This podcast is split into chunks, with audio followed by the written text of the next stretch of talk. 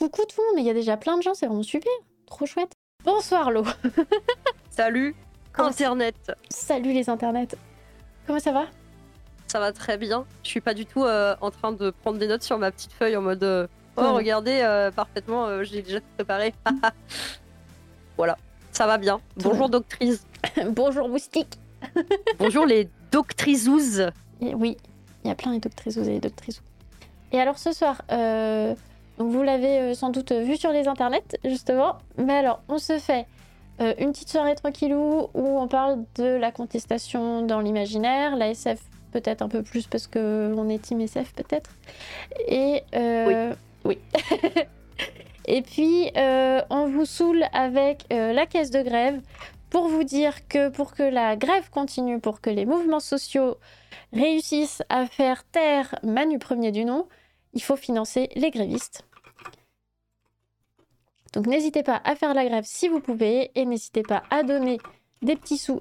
Ah bah t'as déjà dit euh, technicien. Des petits sous aux caisses de solidarité pour accompagner nos camarades grévistes qui euh, participent à mettre la pression sur le gouvernement. Et c'est très important. C'est très très important parce que là il y a très très la Bravo la colère. grève. Oui. Là, on a très très, très très envie de les moucher tous, là. On Ouais. casse un peu les cacahuètes. Donc il faut qu'on reste solidaire. Oui, surtout que Manu Ier, roi des Français, a dit qu'il trouvait les Français très ingrats. Et ça, vraiment, si j'avais, vraiment, si j'avais, si j'avais 100 000 euros, je, juste, je donnerais 100 000 euros aux caisses de grève en mode Ah, oh, on est ingrat, Ouais. bim, Eh, tu vas faire quoi? C'est ça. Attends, juste Non, par vraiment. curiosité, on en est où là sur les caisses de grève? On est à 3 millions d'argent. 3 millions d'argent, 3 millions d'euros, pardon. Là, argent, c'est une euh, accuracy, tu vois. Bon, bref, on est à 3 millions d'euros juste pour financer les grèves. Bravo. sur caisse de solidarité.fr. Donc en termes de- d'ingratitude, je crois pas qu'on en soit là. Et puis en termes de- d'ingratitude, un mec qui s'est fait lire deux fois sur un vol, hmm, je pense Ouais, que c'est est lui d'accord. Ouais, bon. ouais, ouais. Mais comme il faut plus rien dire parce qu'il a dit qu'il allait euh, faire des procès à tout le monde là, euh, parce qu'il a que ça à foutre de notre argent, hein, de nous coller des C'est procès. ce que j'allais dire, vraiment. Ah, ça va rien coûter tout ça. C'est ça. Voilà, voilà. Ah, bon, bon, Charlot. Euh, on a dit qu'on regarderait ce que signifiait contestation et on n'a pas fait. J'ai fait, T'as fait j'ai fait, j'ai fait, les, j'ai fait le travail. Oh J'ai fait les purée, devoirs. c'est incroyable. Alors Oui. dis-nous tout. Qu'est-ce que la Alors, contestation? Là, là je, je fais, je fais le ouf, mais il, il y a ces lignes-là de préparer, c'est tout. Après, après, je suis finie, d'accord? Après, il n'y a plus personne. Après, voilà. Surtout que j'ai surtout noté euh, des choses que je connais, puisque comme, comme on disait tout à l'heure avec Zelda, à chaque fois que j'arrive en live, ma tête est vide. Ouais. Vraiment, euh, head empty, euh, je- rien, rien. Et du On coup, je ne connais rien. Je n'ai vu aucun film, je n'ai lu aucun livre, mais jamais de ma vie. Aucune BD, je ne connais rien. La seule chose que je connais, c'est Never Gonna Give You Up, Rick Astley. Et ça ne parle pas de contestation, donc on est déjà mal barré. Mais le dictionnaire, le dictionnaire, non, Wikipédia, enfin, le seul vrai dictionnaire. Donc, Wikipédia dit que le premier terme de contestation, ça veut dire donc contester quelque chose, discuter de, débattre. Par exemple, euh, on conteste euh, une décision du gouvernement. Par exemple. Euh, et ensuite, la contestation, le deuxième sens, c'est une vive opposition. Par exemple, on conteste les décisions du gouvernement. Mais dans la Ça marche dans, ça marche dans tous les cas.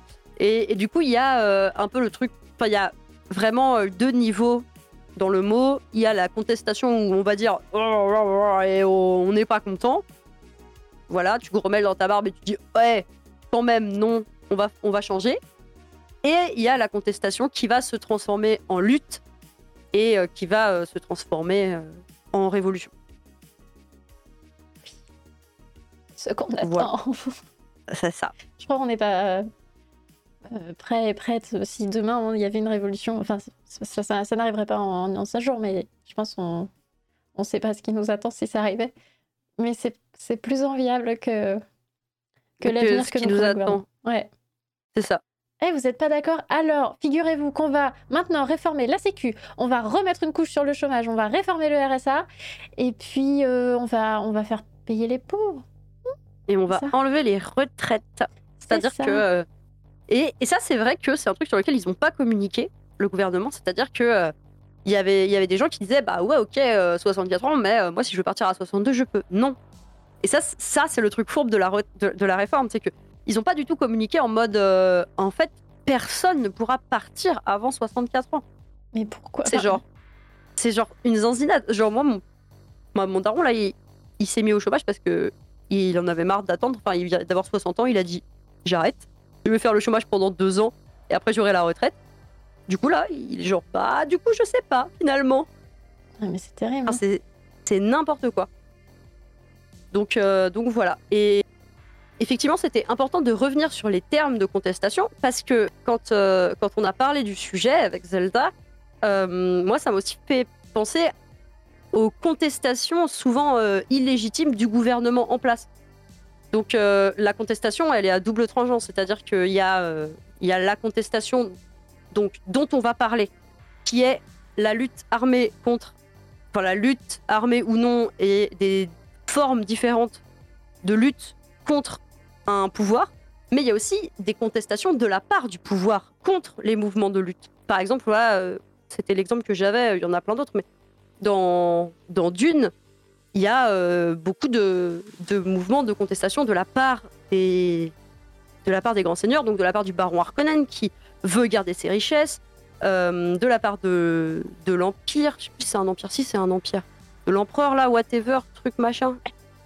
Mes connaissances de Dune sont au top, c'est-à-dire j'ai relu les 50 premières pages avant le film. Euh, du coup, au bout des 10 premières minutes du film, j'ai dit Ah, j'ai arrêté de lire là, je sais plus. Et, après, j'ai dormi pendant le film. À ce point euh, Ouais, mais c'était parce que c'était long et je me suis endormie parce que j'étais fatiguée. Mais oui, c'était vraiment long. Et c'était bien, mais c'était long. Euh, mais je les, ai, je les ai lus il y a longtemps. Et du coup, il y a pour moi cette forme de contestation qu'on retrouve euh, beaucoup, euh, par exemple, dans One Piece classique, avec des attaques de, de, la marine. Donc en fait, des attaques du gouvernement en place qui va lutter contre, bah, littéralement une révolution qui est juste. Donc on ne va pas parler de ça parce qu'on n'est pas là pour défendre les riches. Au contraire, on est là pour souhaiter une fin utile dans un compost pour empêcher le réchauffement climatique. Exactement.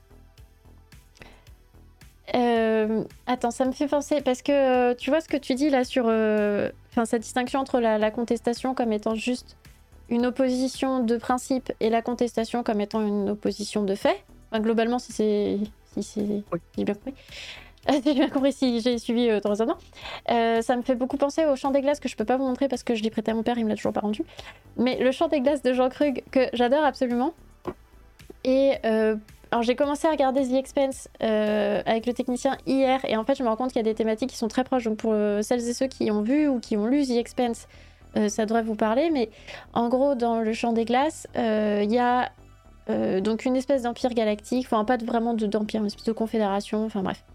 Euh, des, plusieurs, euh, plusieurs civilisations euh, planétaires qui font du commerce entre elles.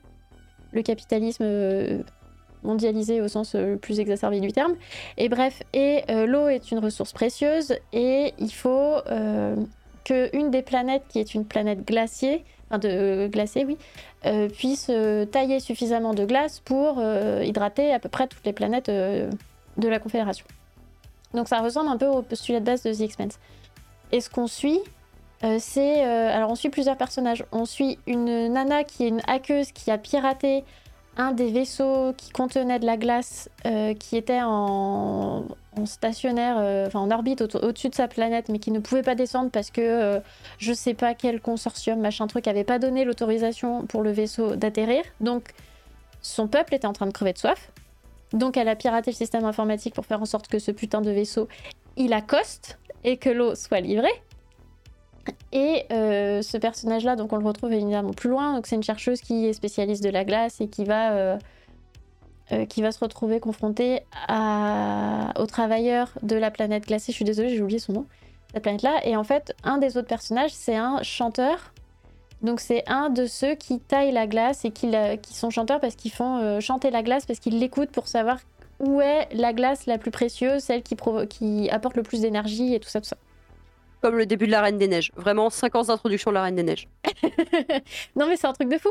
Et tu vois, ce, machin de les travailleurs qui travaillent la glace, et t'as ça dans The Expanse, dans le premier épisode, où t'as un gars qui, euh, euh, qui est un, technicien ou je sais pas quoi, qui est avec un grand bras mécanique, là, qui déplace un truc de glace, et il euh, y a un pépin, et le, le bloc de glace se brise, et du coup, il se fait emporter par un, par un bloc, et il perd son bras, et tout ça.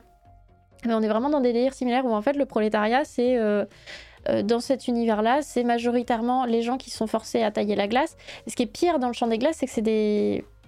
c'est que c'est des prisonniers. C'est très américain comme système où on fait travailler mm. euh, les, les, prisonniers sur des métiers difficiles qui sont malgré tout qualifiés parce que, euh, bah parce que savoir, savoir, tailler la glace, euh, savoir aller la chercher, la ramener euh, sans y laisser sa peau, ça, quand même, ça demande quand même un petit mm. peu de qualification, un peu de compétence. Mm. Alors et... ça, ça c'est pas comme dans la Reine des Neiges. Ouais, non. Ah, il est mignon, Jean-Billy. Comment il s'appelle, un Reine des Neiges Avec son. Le, le tailleur? Ouais. Christophe. Ah, ça fait 30 ans que je l'ai vu. Les, je suis très très fan. Voilà, donc euh, je les, si tu veux, un jour, euh, on pourra les regarder. Je les ai en DVD. Oui, ça fait longtemps. J'ai ouais. pas vu le 2, on s'en fout, mais j'ai pas vu le 2. il est trop bien, c'est mon préféré.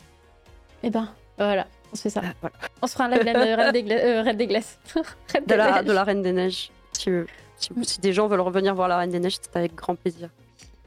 Mais tu vois, parce que je voulais, je voulais en venir avec euh, l'histoire du Champ des Glaces, c'est que il euh, y a cette opposition de principe qui fait que les gens euh, s'opposent au fait qu'il n'y ait pas d'eau, enfin que l'eau soit privatisée, en fait, c'est surtout ça. Mm. Que l'eau soit privatisée. Et puis, il euh, y a tous ces gens qui sont sur la planète glacée, là, qui sont nécessairement en opposition contre le système qui les exploite. Euh, de façon tout à fait légitime. Et puis il y a ce passage, ouais. ce basculement où tu, de, tu, passes de la contestation de fait à la contestation de euh, la contestation de de principe à la contestation de fait, et où tu, tu, tu mets en branle tout un phéno, tout un, un, processus, une stratégie pour euh, pour arriver à tes fins, sachant que ces fins ne sont pas les tiennes propres, mais celles du collectif. Ouais. qui sont justement de dépasser les individualismes pour euh, penser la lutte collective et la collectivisation des biens à fait. Mais en fait, euh, il y a évidemment donc euh, dans, dans, cette histoire de contestation, il y a un choix qui doit se faire, qui est le choix de la lutte. Ouais. Euh, à partir du moment où tu décides de contester, si la contestation elle n'est pas écoutée, il faut faire un trouver un autre système de communication. Si la communication fonctionne pas, il va falloir trouver un moyen de lutte. Et donc, ces moyens, ils sont différents. Euh, il y a des moyens pacifistes, il y a des moyens violents, il y a des moyens légaux, il y a des moyens illégaux. Et tout ça, c'est vrai quand on en a parlé, ça m'a fait penser au jeu euh, Detroit Become Human, euh, que je vais essayer de ne pas spoiler, parce qu'il est vraiment chouette. Euh, que voilà, même si on n'aime pas. J'ai oublié David Cage, le man qui a fait le jeu, mais il est, il est, il est cool, piratez-le. Et euh, Gilles, arrive. Gilles est là. Et en fait, dans le jeu, du coup, c'est euh, le classique pitch. Euh, les robots, ils sont utilisés partout dans la société. Il y a des gens. c'est exactement Real Humans, Ekta Meniho, qui est une série suédoise incroyable. Je recommande encore plus que le jeu. Et donc, il y a des gens qui sont au chômage à cause de ces robots, donc qui ont le mort. Euh, ce qui est entendable puisque le gouvernement ne les aide pas. Et puis, les robots sont utilisés absolument partout pour tout faire, et certains robots commencent à développer une conscience. Et donc ces robots, ils veulent être reconnus comme des êtres pensants, et il y a une lutte qui s'organise. Et en fait, en tant que joueur, tu vas prendre partie dedans, et donc c'est à toi de décider quels moyens tu veux utiliser pour lutter.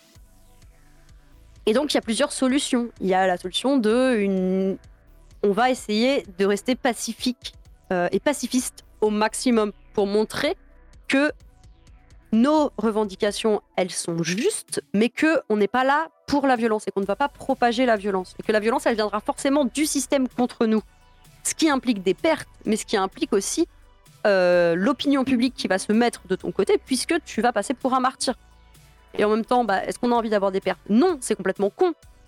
Donc du coup, il y a un choix aussi de s'armer. Et donc, il y a une manifestation qui est pacifiste, mais pas totalement. Et puis, il y a des actions qui sont vraiment armées et euh, avec, euh, du coup, là, en fait, on passe sur un, un autre changement. Donc, s'il faut s'armer, ça veut dire qu'il faut lutter avec les armes du gouvernement. Donc, ça implique l'illégalité. Mais est-ce que se défendre, c'est être violent?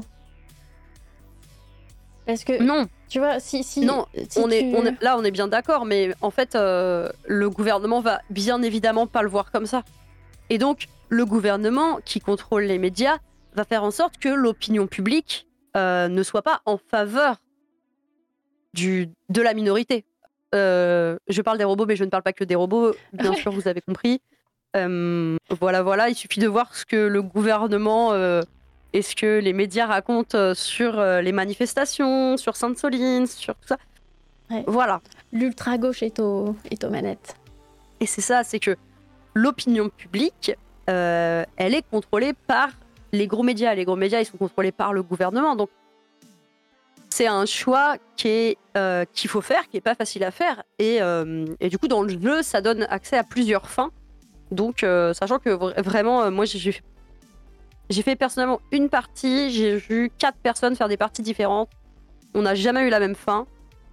Euh, je suis la personne qui a tout raté. Voilà.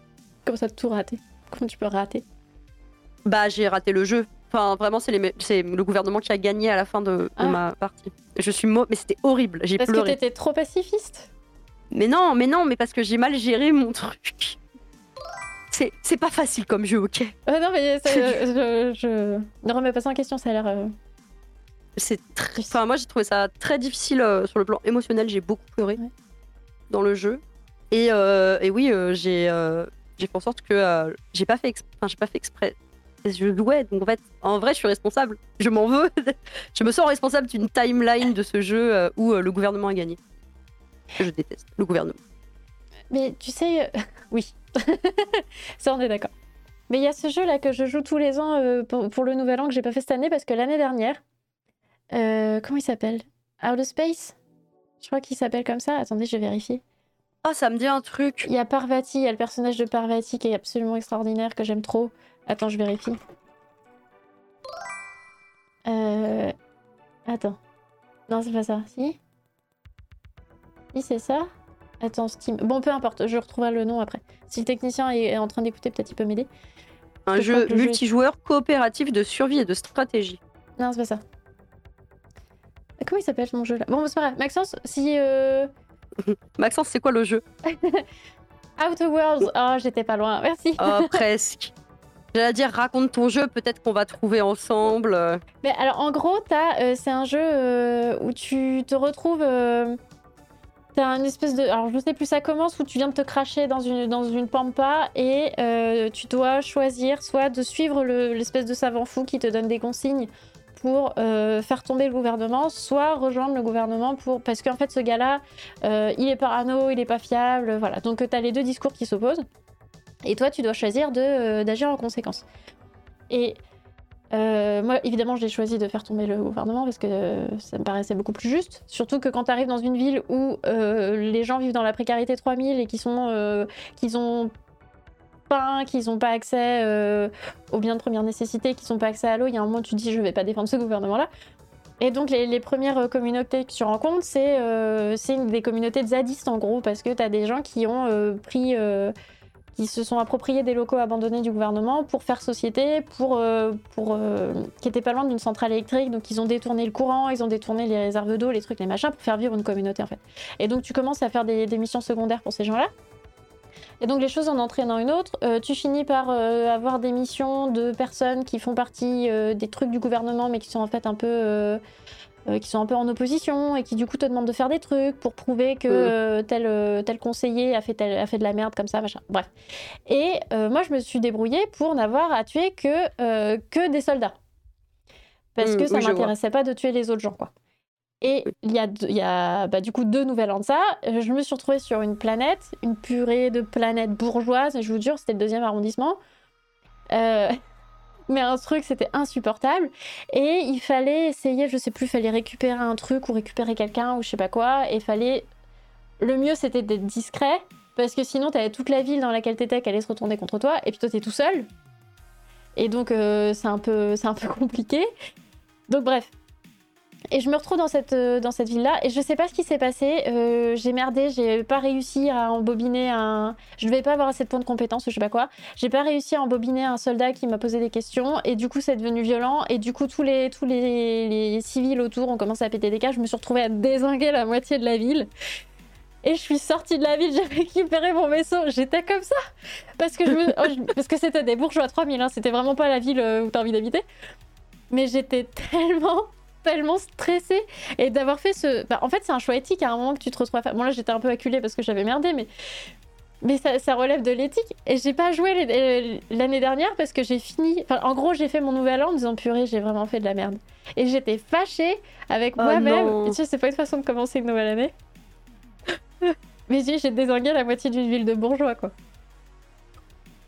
Ok, on va essayer de te trouver un jeu plus, plus calme pour euh, l'année prochaine, d'accord? Non, mais euh, en Que vrai, tu, tu sois bien, mais. mais j'adore, j'adore ce personnage parce que le personnage principal, bon, ça c'est un jeu où tu passes euh, des heures à faire, euh, à, à, personnaliser ton personnage, euh, enfin celui que tu joues. Mais après, t'as des, t'as des sidekicks que tu récupères, enfin que tu rencontres en travers, le- au cours de route. Et la première sidekick que j'ai récupérée, c'est Parvati. J'avais un crush de fou dessus. Elle avait un crush de et elle, dans le jeu, elle a un crush sur une commandante. Oh Du coup, il y a une des caisses, une des, une des caisses, n'importe quoi, une des quêtes secondaires, c'est de réussir à les faire euh, sortir ensemble, c'est du délire. Bref, et il y en a une autre, une espèce de euh, repris de justice, mais qui est une badass que tu rencontres dans un bar où elle a juste envie de te casser la gueule et tu fais mais non mais en fait j'ai besoin de toi parce que toi tu sais où est machin, il faut que j'aille récupérer des trucs, des bidules machin. Et du coup je me suis retrouvée avec mais un groupe de personnages absolument extraordinaires. La deuxième là, elle a toujours une, une arme. euh, espèce de lance plasma ou je sais pas quoi. Quand moi j'arrivais pas à faire un truc, je l'envoyais parce que j'a- j'avais récupéré assez de points de compétences pour pouvoir euh, protéger mes personnages. Donc euh, ils étaient euh, plus ou moins un peu meilleures combattantes que moi. Et du coup je les envoyais parce que quand elles mouraient, elles revenaient de façon. Et du coup elles allaient nettoyer les super aliens hyper violents, hyper méchants. Et moi j'attendais terrifiée dans mon coin. C'est un super jeu. En vrai c'est un super jeu. J'ai tué Ok, une planète, mais c'est un super jeu. Mais à part ça. À part ça, tout va bien. Mais oui, bah, en fait, ça pose vraiment les questions de comment est-ce qu'on lutte Euh, Comment est-ce que euh, comment est-ce qu'on décide de lutter et, euh, et en fait, la question, elle vient souvent avec est-ce qu'on a le choix? Souvent, on n'a pas le choix de prendre les armes pour lutter. Parce que parce qu'il y a une réponse du gouvernement qui va être qui va aller de l'ignorance à l'indifférence, au mépris et finalement euh, à l'écrasement armé. Et en fait, bah en tant que en tant que personne qui lutte, t'as pas d'autre choix que de toi aussi euh, te battre parce que parce que sinon on est coincé. Enfin. Et c'est ce qui se passe, euh, bon, c'est ce qui se passe en France aujourd'hui, c'est ce qui s'est passé dans, dans pas mal d'autres pays ces derniers temps. Enfin, vraiment, la, la lutte, elle est, elle est sociale. En fait, c'est ça. C'est que il n'y a pas d'autre choix que de, lutter euh, par, euh, par les armes. Mais c'est que ça, se- passe à l'échelle d'une localité ou d'une globalité. J'ai l'impression que c'est toujours, euh, comme ça que, que ça se passe. C'est-à-dire que, par exemple, dans les grandes. genre, dans, dans les grands noms du manga euh, de science-fiction qu'on connaît, euh, ça parle de ça. Akira, c'est une lutte contre le gouvernement qui euh, est totalement hypocrite, qui est totalement bourgeois, qui refuse d'aider le peuple, qui laisse complètement les gens à l'abandon. Et le personnage principal, le personnage du Canada, il se retrouve lié à ça euh, complètement, euh, de manière complètement imprévue. C'est, je, je, je ah non, j'ai trouvé une autre idée. Non, faut que je finisse ma première idée avant de prendre ma deuxième idée. Ok. Note-la, note-la, ok. C'est trop dur. Ouais, faut que je la note. ok, ok. Du coup, le personnage de Kaneda, donc dans Akira, littéralement, le man vient pour draguer une meuf. Et finalement, il se retrouve complètement euh, pris entre euh, la rébellion et le gouvernement. Et en fait, euh, bah, il va lutter parce que, parce que la lutte, elle fait sens et que lui aussi, il est concerné. Et c'est le cas dans Gun aussi, par exemple. C'est le cas dans Blame, c'est le cas dans Planet. Enfin, Blame, c'est vachement plus décousu, justement parce que des luttes elles, ont eu lieu avant. Et donc là, on est dans, dans du post-apo. Mais euh, dans Planet, c'est ça aussi. Euh, Planet, c'est un super manga. Si vous connaissez pas, je vous le recommande. Oui. Ils sont en train de ressortir euh, en tome par tome. Et sinon, ils existent en intégrale. Qui fait, qui fait la taille d'une brique. Vraiment, c'est un, un gaffio, mais en manga. C'est très très cool.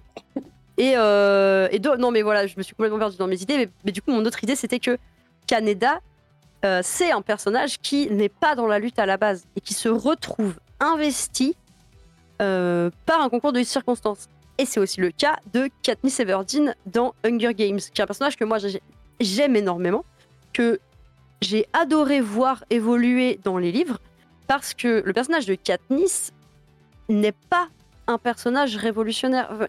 Katniss ne veut pas faire la révolution. Katniss, c'est un personnage qui est profondément égoïste et qui est profondément euh, attaché à sa survie à elle et à la survie de sa famille. Et si elle se retrouve et si elle devient égérie de la révolution, c'est par un concours de circonstances. Et c'est parce qu'elle n'a pas le choix. Mais à aucun moment ça l'intéresse. Et c'est aussi une figure qui est du coup très très intéressante parce que parce qu'elle a pas voulu être là. Et puis elle est très instrumentalisée aussi. Oui, c'est ça. Vraiment, elle a pas le choix et elle se retrouve à être euh, cette, euh, cette figure de proue euh, de, de, la, de la rébellion et de la lutte contre, contre le. contre Panem, là, machin truc. Et, euh, de machin truc. et en fait, Panem. elle, euh, elle, elle veut pas et elle ne demande pas ça. Et à chaque fois qu'il y a un choix à faire, si elle n'est pas forcée, elle ne fera pas le choix de la lutte en collectivité. Mais parce que c'est un personnage qui de base a été euh, dégoûté de la collectivité. Et du coup, c'est un personnage que je trouve génial et que je trouve super intéressant, justement parce que, comme Kaneda, la lutte vient à elle, mais elle, elle prend pas le parti de la lutte. En même temps, est-ce que c'est pas un peu souvent le cas? Parce que. euh, Parce que c'est difficile. Tu vois, euh, j'ai vu, euh, il y a nous toutes qui avait partagé le discours d'une enfant de 11 ans qui s'appelle Lydia. Et euh, moi, ça, en vrai, ça, fout les boules parce qu'elle elle a 11 ans et elle te fait un discours, c'était pour le 8 mars. Elle te disait, euh, ouais, bah, on est là euh, pour la journée internationale des droits des femmes. euh, c'est un scandale, on devrait plus fêter ça, ça devrait déjà être acquis, ça fait des années. J'ai 11 ans et je me rends compte à quel point c'est la merde et je suis en colère et à chaque fois que je comprends un peu plus le monde dans lequel je vis, je suis encore plus en colère. Elle a 11 ans. Purée, moi, à 11 ans, je regardais la L5, quoi. Bref. Donc elle, elle est née, de ce que j'en ai compris, sa mère est, est militante féministe, donc je me dis, elle a grandi dans un, dans un environnement qui la prépare à avoir ces discours-là aussitôt et qui la qui comprend, euh, qui lui permet de comprendre aussi vite euh, que son existence euh, va être un sujet de lutte Ouais. de toute façon. Mais je veux dire, ce cas-là, mis à part, tu te retrouves. Enfin, j'ai l'impression que souvent tu te retrouves pris dans la lutte, engagé dans une lutte un peu. un peu sans, sans l'avoir prévu, tu vois, parce que parce qu'en fait, c'est en fait, elle a raison, on ne devrait pas avoir à lutter. Et, et, et c'est le jour où tu te rends compte que ton existence est mise en danger ou remise en question par un groupe de privilégiés euh, tétra, euh, tétra tout trop du cul là. T'es obligé de, de te battre, mais autrement, c'est pas naturel, tu vois. Il n'y a pas de raison d'avoir à lutter euh, dans la vie. Non, je suis d'accord.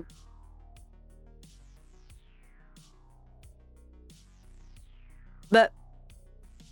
Oui et non, parce que c'est logique que dans une société qui sépare les gens en fonction de whatever, euh, la race, la classe, euh, les orientations sexuelles, euh, les identités de genre, enfin. tout. c'est logique que tu te retrouves à un moment face à un obstacle qui va faire que tu vas lutter. Mais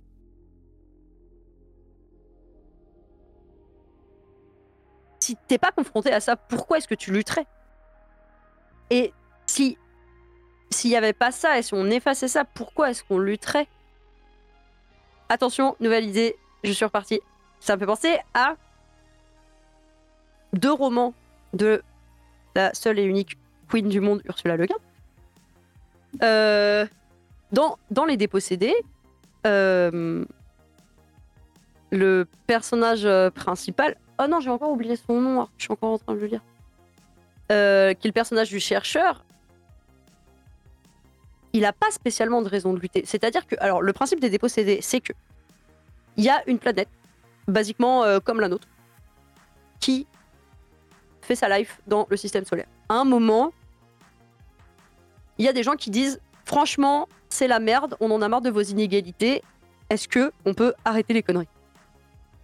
Tous les gens qui veulent partent sur la Lune et ils s'installent sur la Lune. Et en fait, ils fondent donc sur cette Lune une société euh, anarchique, anarchiste, pardon, communiste, sans propriété privée, euh, qui est euh, une planète qui est dédiée en fait à la collectivité. Et, et ça fonctionne. La planète, en elle-même, elle fonctionne. Mais le personnage principal, il a besoin de changer de, de climat. Et en fait, il est obligé, lui, internement, de lutter. Parce que, euh, en fait, il est, il est génial. C'est un brillant physicien. Et le problème, c'est que dans cette société qui est totalement dédiée au partage et à la collectivité, il peut pas faire avancer la science. En fait, il est coincé parce que ce qu'il a à dire, il peut le partager avec personne. Et personne veut veut l'entendre et personne veut l'écouter parce qu'en fait, ce qu'il a à dire, c'est des théories. Et ces théories, elles vont pas faire avancer tout de suite le schmilblick. Et en même temps, c'est pas une critique de la part de Le Guin euh, de cette société qui est absolument incroyable. Mais du coup, il y a une opposition totale entre les deux modèles.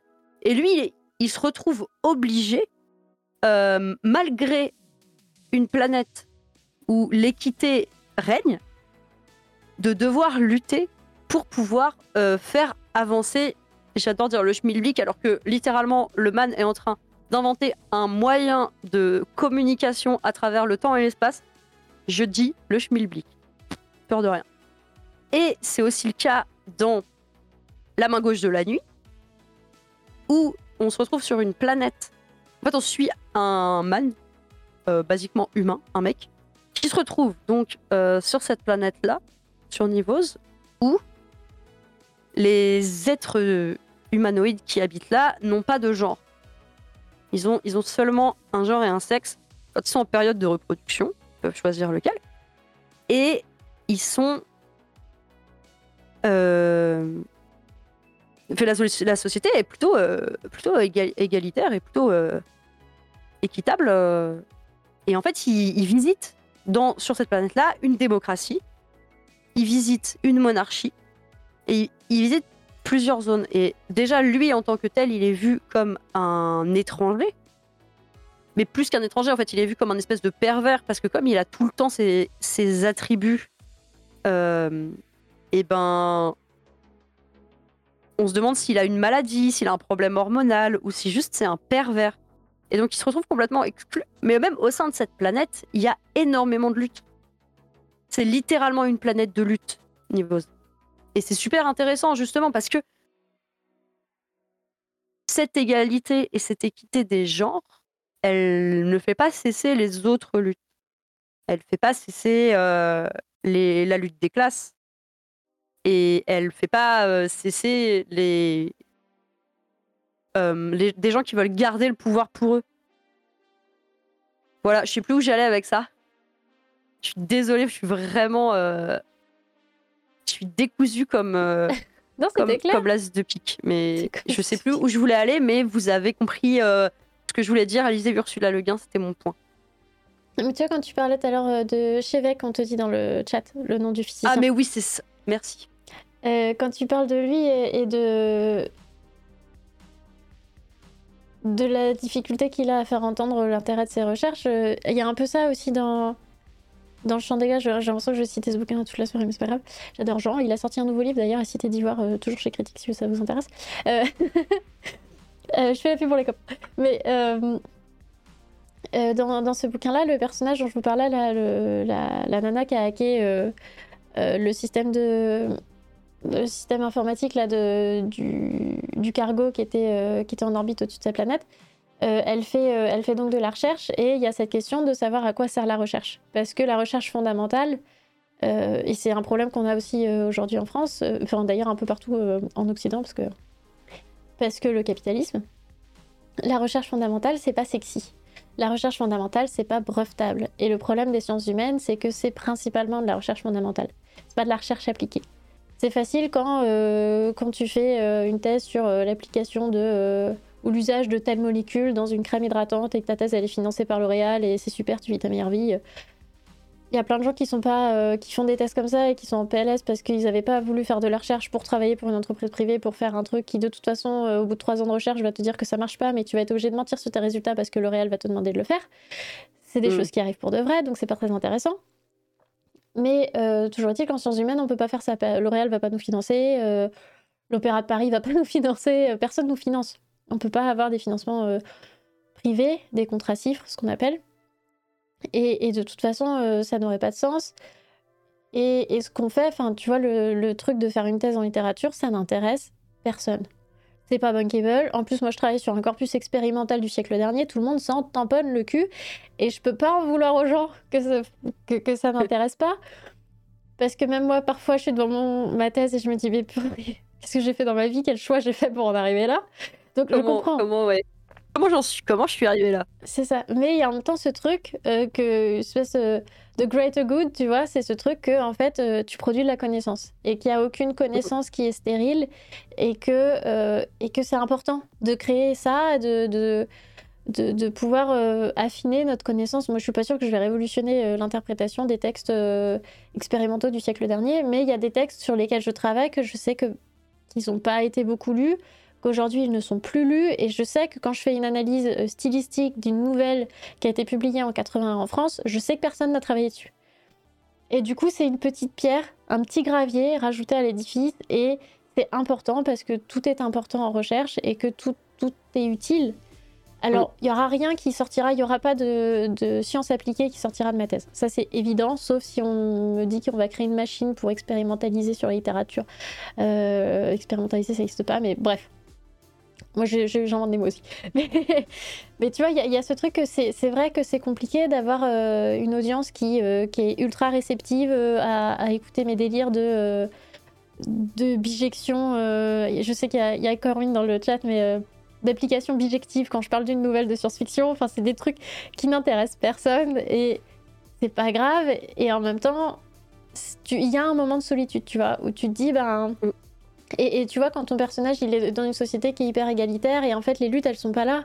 L'intérêt du collectif, il est dans le quotidien, dans euh, ben, euh, comment on va euh, produire à manger, comment on va s'assurer qu'il y ait de l'eau, comment on va s'assurer qu'il y ait des logements.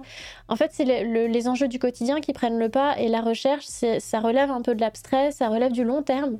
Le quotidien, c'est du, du maintenant, c'est du présent, c'est qu'est-ce que je mange ce soir, c'est où je dors ce soir, c'est, tu vois. Et, et du coup, Oui, je comprends son. C'est Vas-y. c'est- en fait c'est c'est exactement ça. Et en fait, il est obligé donc de partir et de quitter cette planète pour aller sur bah, littéralement une planète euh, capitaliste euh, de en- vraiment euh, comme la nôtre. Et, et il est perdu et il comprend pas vraiment. Et c'est c'est drôle. Parce que moi, il y a plein de moments qui, en tant que lecteur où tu tiques. Par exemple, il se lave les mains et il dit mais il dit mais c'est fou, c'est fou le robinet le robinet, l'eau elle coule en, en continu. Ils ont autant d'eau pour se permettre de faire ça. De d'avoir juste tu laisses le, ouvert le robinet et l'eau elle va couler tout le temps. C'est n'importe quoi. Il y a des gens qui vont manquer d'eau. Et, et lui, il est, enfin, c'est des gestes du quotidien, mais qui du coup sont à mettre en parallèle avec son quotidien à lui, où il est complètement déboussolé. Et, euh, et je sais pas la fin, donc en fait, s'il vous plaît, me spoilez pas, parce qu'en fait, j'ai pas fini le livre. Merci. La main gauche de la nuit, euh, j'ai fini, mais, mais pas les dépossédés. Mais Ursula Le Guin, elle parle beaucoup euh, de solitude. Donc c'est sa thématique principale. Donc, donc chacun des romans, en particulier des romans du, de la Ligue de tous les mondes, c'est un roman sur la solitude. Et c'est un roman de lutte contre la solitude. Et c'est très touchant, justement, euh, de, de ce fait. Enfin, moi, c'est des romans que j'adore. euh. Mais on n'est pas là pour parler de solitude, on n'est pas là pour parler de la lutte et de la bagarre. Et Mais de du la coup, voilà, donc, et de la, c'est vrai. C'est vrai. Il y a la joie militante aussi euh, qui est importante, euh, qui est importante à mentionner. Et la lutte, c'est quelque chose aussi qui soude, qui va lier les individus entre eux et qui va euh, leur permettre euh, de se dépasser. C'est drôle. En plus, je suis en train de, alors je suis en train de finir de, enfin, finir de lire One Piece. Non, je lis euh, toutes les semaines mon petit chapitre de One Piece. Et j'ai commencé à regarder Shingeki no Kyojin, l'attaque des titans, parce que je l'avais lu et c'est vrai que c'est quand même très très beau à voir. Et au moins on peut reconnaître les personnages, c'est mieux. Parce que le, le, le man dessine affreusement mal. Et, euh, et dans Shingeki, il y a, beaucoup ça. euh, donc si vous n'avez pas la ref de l'attaque des titans, c'est bizarre. C'est voilà, c'est mon résumé. En gros, l'humanité a quasiment été détruite et les gens vivent dans une ville entourée de gros murs comme ça. Donc il y a trois gros murs de plus, enfin réduits, qui se réduisent quoi. Et autour, il y a des titans. Et les titans, c'est juste d'énormes, euh, des gens, enfin des pseudo-humains, humanoïdes plutôt gigantesques, qui ne font rien d'autre que chercher les humains et les manger. Et les, titans n'ont pas de système digestif. Donc en fait, ils vont juste manger les humains et après revomir ce qu'ils ont mangé. Et c'est tout. Point. Sauf que ben, les titans, ils font euh, 5 mètres, 10 mètres, 15 mètres, euh, 80, enfin, pas 80, c'est peut-être beaucoup, 80, je sais pas. 80, Bref, ils sont. Il y, en- il y en a, il y en a qui sont très très grands. Et donc, c'est un danger pour l'humanité. Donc, l'humanité vit complètement derrière ces murs. Et il y a les bataillons d'exploration qui sont des- une organisation, donc une partie de l'organisation militaire qui va à l'extérieur. Le but, c'est d'essayer d'installer des avant-postes et d'en apprendre plus sur bah, les titans. Parce qu'en fait, on comprend rien, on connaît rien. C'est hyper difficile déjà d'en tuer un. En plus, une fois que tu en as tué un, le corps, il brûle. Et après, il n'y a plus rien. On ne, on ne sait pas. On ne sait pas d'où ils viennent. On ne sait pas ce qu'il y a au-delà de la plaine qu'on qu'on a sous nos yeux, du haut du dernier mur. Enfin, et du coup, il y a beaucoup de gens aussi qui sont, mais qui se disent, mais ça n'a pas de sens. Pourquoi est-ce qu'on a des impôts si élevés pour financer des branquignoles qui vont juste mourir dehors, alors que on galère ici? Et c'est aussi ça. Mais ça, c'est aussi le. Enfin, pour moi, c'est un discours qui est très très lié à euh, tout le discours de pourquoi est-ce qu'on finance euh, le l'exploration spatiale, qui est un peu qui est un peu similaire de pourquoi est-ce que euh, pourquoi est-ce qu'on met autant d'argent pour un truc où Eh. bah, bah parce, parce qu'en fait il y a des choses à apprendre et, du coup il y a euh, donc toute cette notion de ben il faut acquérir des connaissances puisque la survie elle va passer par la connaissance. Et puis au sein de, ces groupes euh, bon bah il y a une, espèce de lutte acharnée donc pour la survie de l'humanité et pour défendre l'humanité. Et il y a plusieurs personnages qui euh, sont plutôt trouillards et lâches et qui, justement, par la lutte, vont réussir des exploits, vont devenir des héros et, euh, et vont, euh, grâce au groupe, devenir euh, plus forts. Bon, Shingeki, c'est pas trop la, la joie militante, mais il y en a d'autres. Genre One Piece, One Piece, il y a plus la joie que Shingeki où tout, tout c'est triste quand même. C'est Ouais, j'étais, en t'écoutant, j'étais en train de penser à Dark Angel et je me disais, il n'y a pas de joie militante là-dedans non plus. voilà. Pas Bon. vraiment. Mais elle est très seule. Max, elle est très seule et. euh, Et la joie, elle la trouve en dehors de la lutte, en réalité. Je pense que quand elle, euh, quand elle va euh, casser du bourgeois ou quand elle va défoncer des paramilitaires, il y a une certaine satisfaction. Mais il n'y a pas de joie à partager parce que la joie, ça se partage, mine de rien. Et, Bah. et Logan, il est pas. C'est Logan, il s'appelle, je crois. Pas le, le Watcher, là. Il est pas. Bon, il la dragouille et tout ça, et bon, il y a une romance qui est non nécessaire dans cette histoire, mais. C'est euh, pas vraiment de la joie militante, quoi. Mm. Mais tu vois, tu parlais de, des Hunger Games tout à l'heure, et quand il y a le mariage, euh, le mariage je suis avec ses chevaux, là, comment il s'appelle? Euh, Je sais pas comment il s'appelle. Quoi? Tu te souviens pas du mariage? Je me rappelle. Celui qui, fait, qui, qui rentre dans le game avec une, une femme âgée. le kéké là. Il a une amoureuse, elle s'appelle Annie. Et euh, il fait ça pour elle. Et euh, Oh. il se retrouve quand, quand, euh, c'est dans le deuxième. Quand il se retrouve à être récupéré par le district 13, euh, ils sont tous là, ils retrouvent Annie, ils se marient. Et c'est dans le film, c'est une scène qui est très belle. Je me souviens plus trop de comment elle est décrite dans le bouquin, mais dans le film, c'est une scène qui est très très belle où, où finalement c'est aussi ce moment où la lutte est en pause aussi. Mais, euh, mais c'est un moment qui est possible grâce à la lutte. Parce que c'est Mhm. un moment qui a été euh, récupéré de l'oppression de Panem. Et, euh, et tu vois, je pense qu'il y, a- il y a ça, il y a, la, il y a la joie militante de quand tu es en train de faire une action, quand tu es en préparation d'une action, enfin bref, dans ce collectif qui s'émule et qui, qui retire une, une intercompréhension. Et puis il y a aussi la joie de qui a été euh, récupéré d'une spoliation. Euh, Oui, il y a, bah, y a- il y a- il y a la, la joie de ce. En fait, à part Bolchevique, la loi, est, la joie, enfin, pardon, la lutte, elle est collective. Et donc, euh, le collectif, c'est ça, c'est que ça, le collectif, il crée du lien. Et, et ce lien-là, il va aussi passer par la joie. Mais ça, c'est c'est classique, ça fait partie de juste, même en, typiquement en sociologie, comment est-ce qu'on crée un groupe?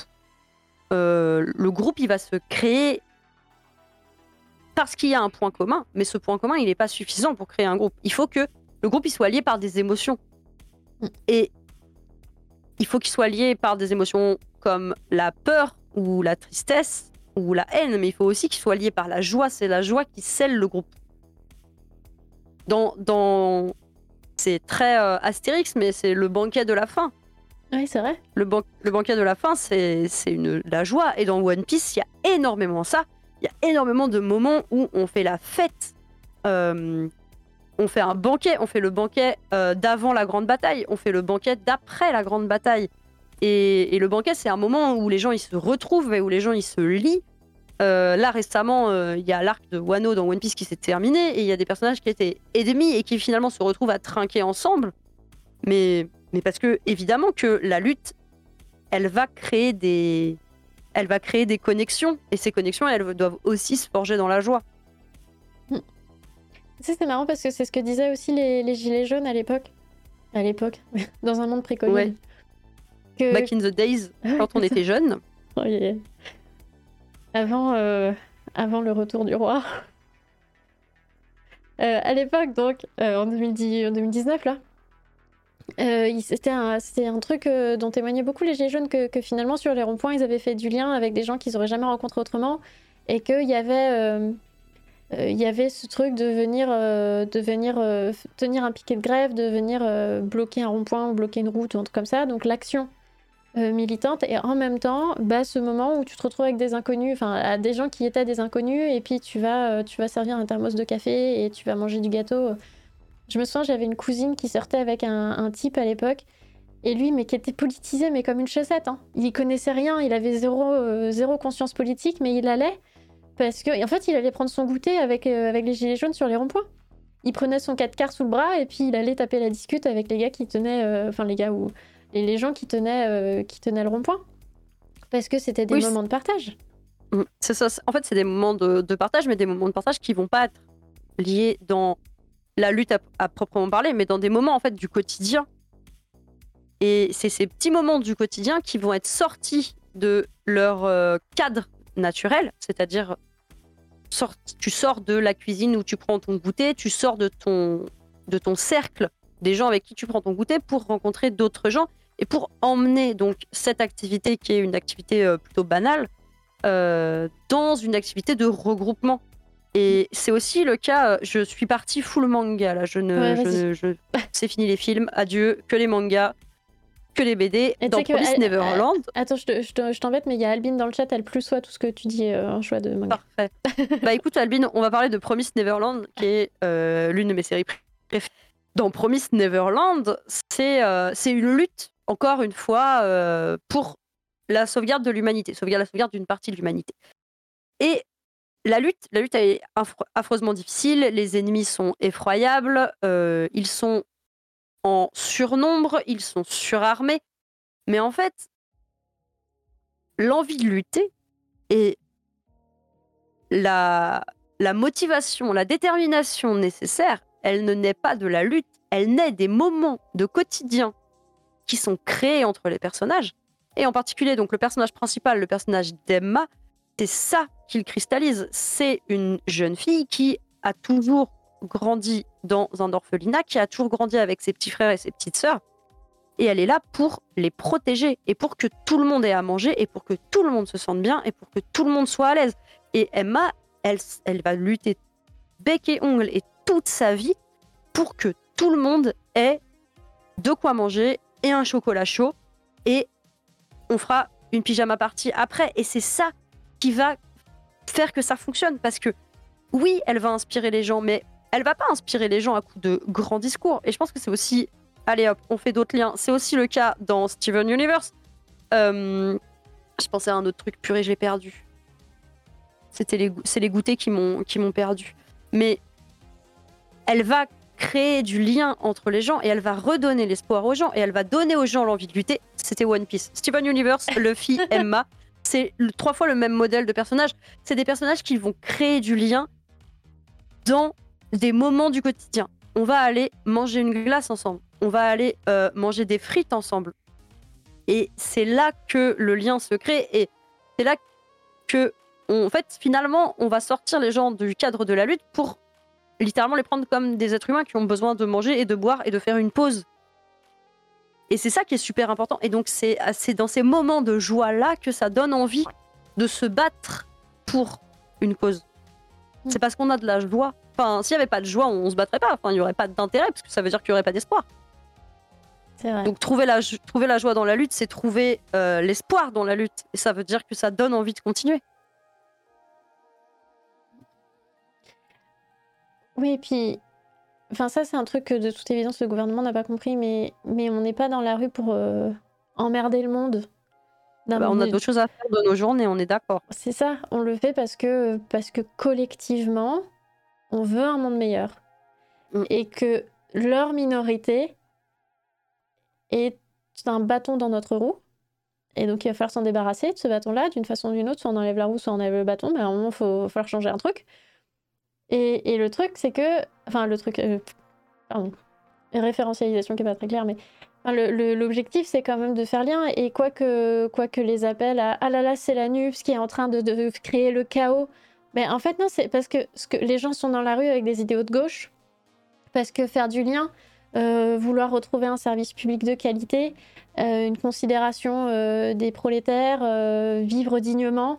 Enfin, c'est pas non plus des idéaux de droite, ça se saurait sinon on serait tous de droite. Donc, de toute évidence, euh, les gens de droite sont pas vraiment du bon côté de la barricade. Et, donc, il y a un moment où, si on est là, c'est parce qu'on veut faire du lien, parce qu'on veut, on veut, euh, on veut avoir de la joie qui ne soit pas strictement militante aussi, tu vois. D'avoir une joie qui soit gratuite, euh, qui ne soit pas extraite avec difficulté d'une situation intenable ou même si, même si, comme tu dis, la, la joie nous permet de tenir parce que parce qu'on y croit, sinon on le ferait pas. Et, avec euh, l'engagement des lycéens et tout ça, là, de toute évidence, euh, il y a un, un relan d'engagement. Et, Ouais, ça fait, mais ça fait, ça fait plaisir. Et c'est ça aussi, c'est que sortir dans la rue et se regrouper, ça permet aussi de réaliser qu'on n'est pas seul. Et ça, ça a toujours été un, un, gros truc de diviser pour mieux régner. Que, que les gens ils soient persuadés qu'ils sont seuls, que les gens ils soient persuadés qu'il n'y a personne pour les aider, euh, que personne n'est dans leur situation et qu'ils ont juste à se taire et à attendre. Mais en fait, c'est faux. Il y a des solutions et il y a des gens qui vivent la même chose que toi partout. Mm. Et si on, si on reste chacun euh, dans notre coin, bien sûr que le gouvernement sera très content. Et du coup, chacun va se sentir seul et triste dans son coin. Alors que, évidemment, il suffit de juste se voir et voir les, manifestations et le nombre de manifestantes et de manifestants pour réaliser que non, euh, on n'est pas seul. Et non, ce n'est pas euh, une minorité qui milite. Et en fait, ben, si on est dans la rue, c'est pas parce que on a décidé que on allait faire un putsch pour la Nupes. En fait, c'est ça, c'est que on s'en fout, mon pote, mais on s'en fout si fort.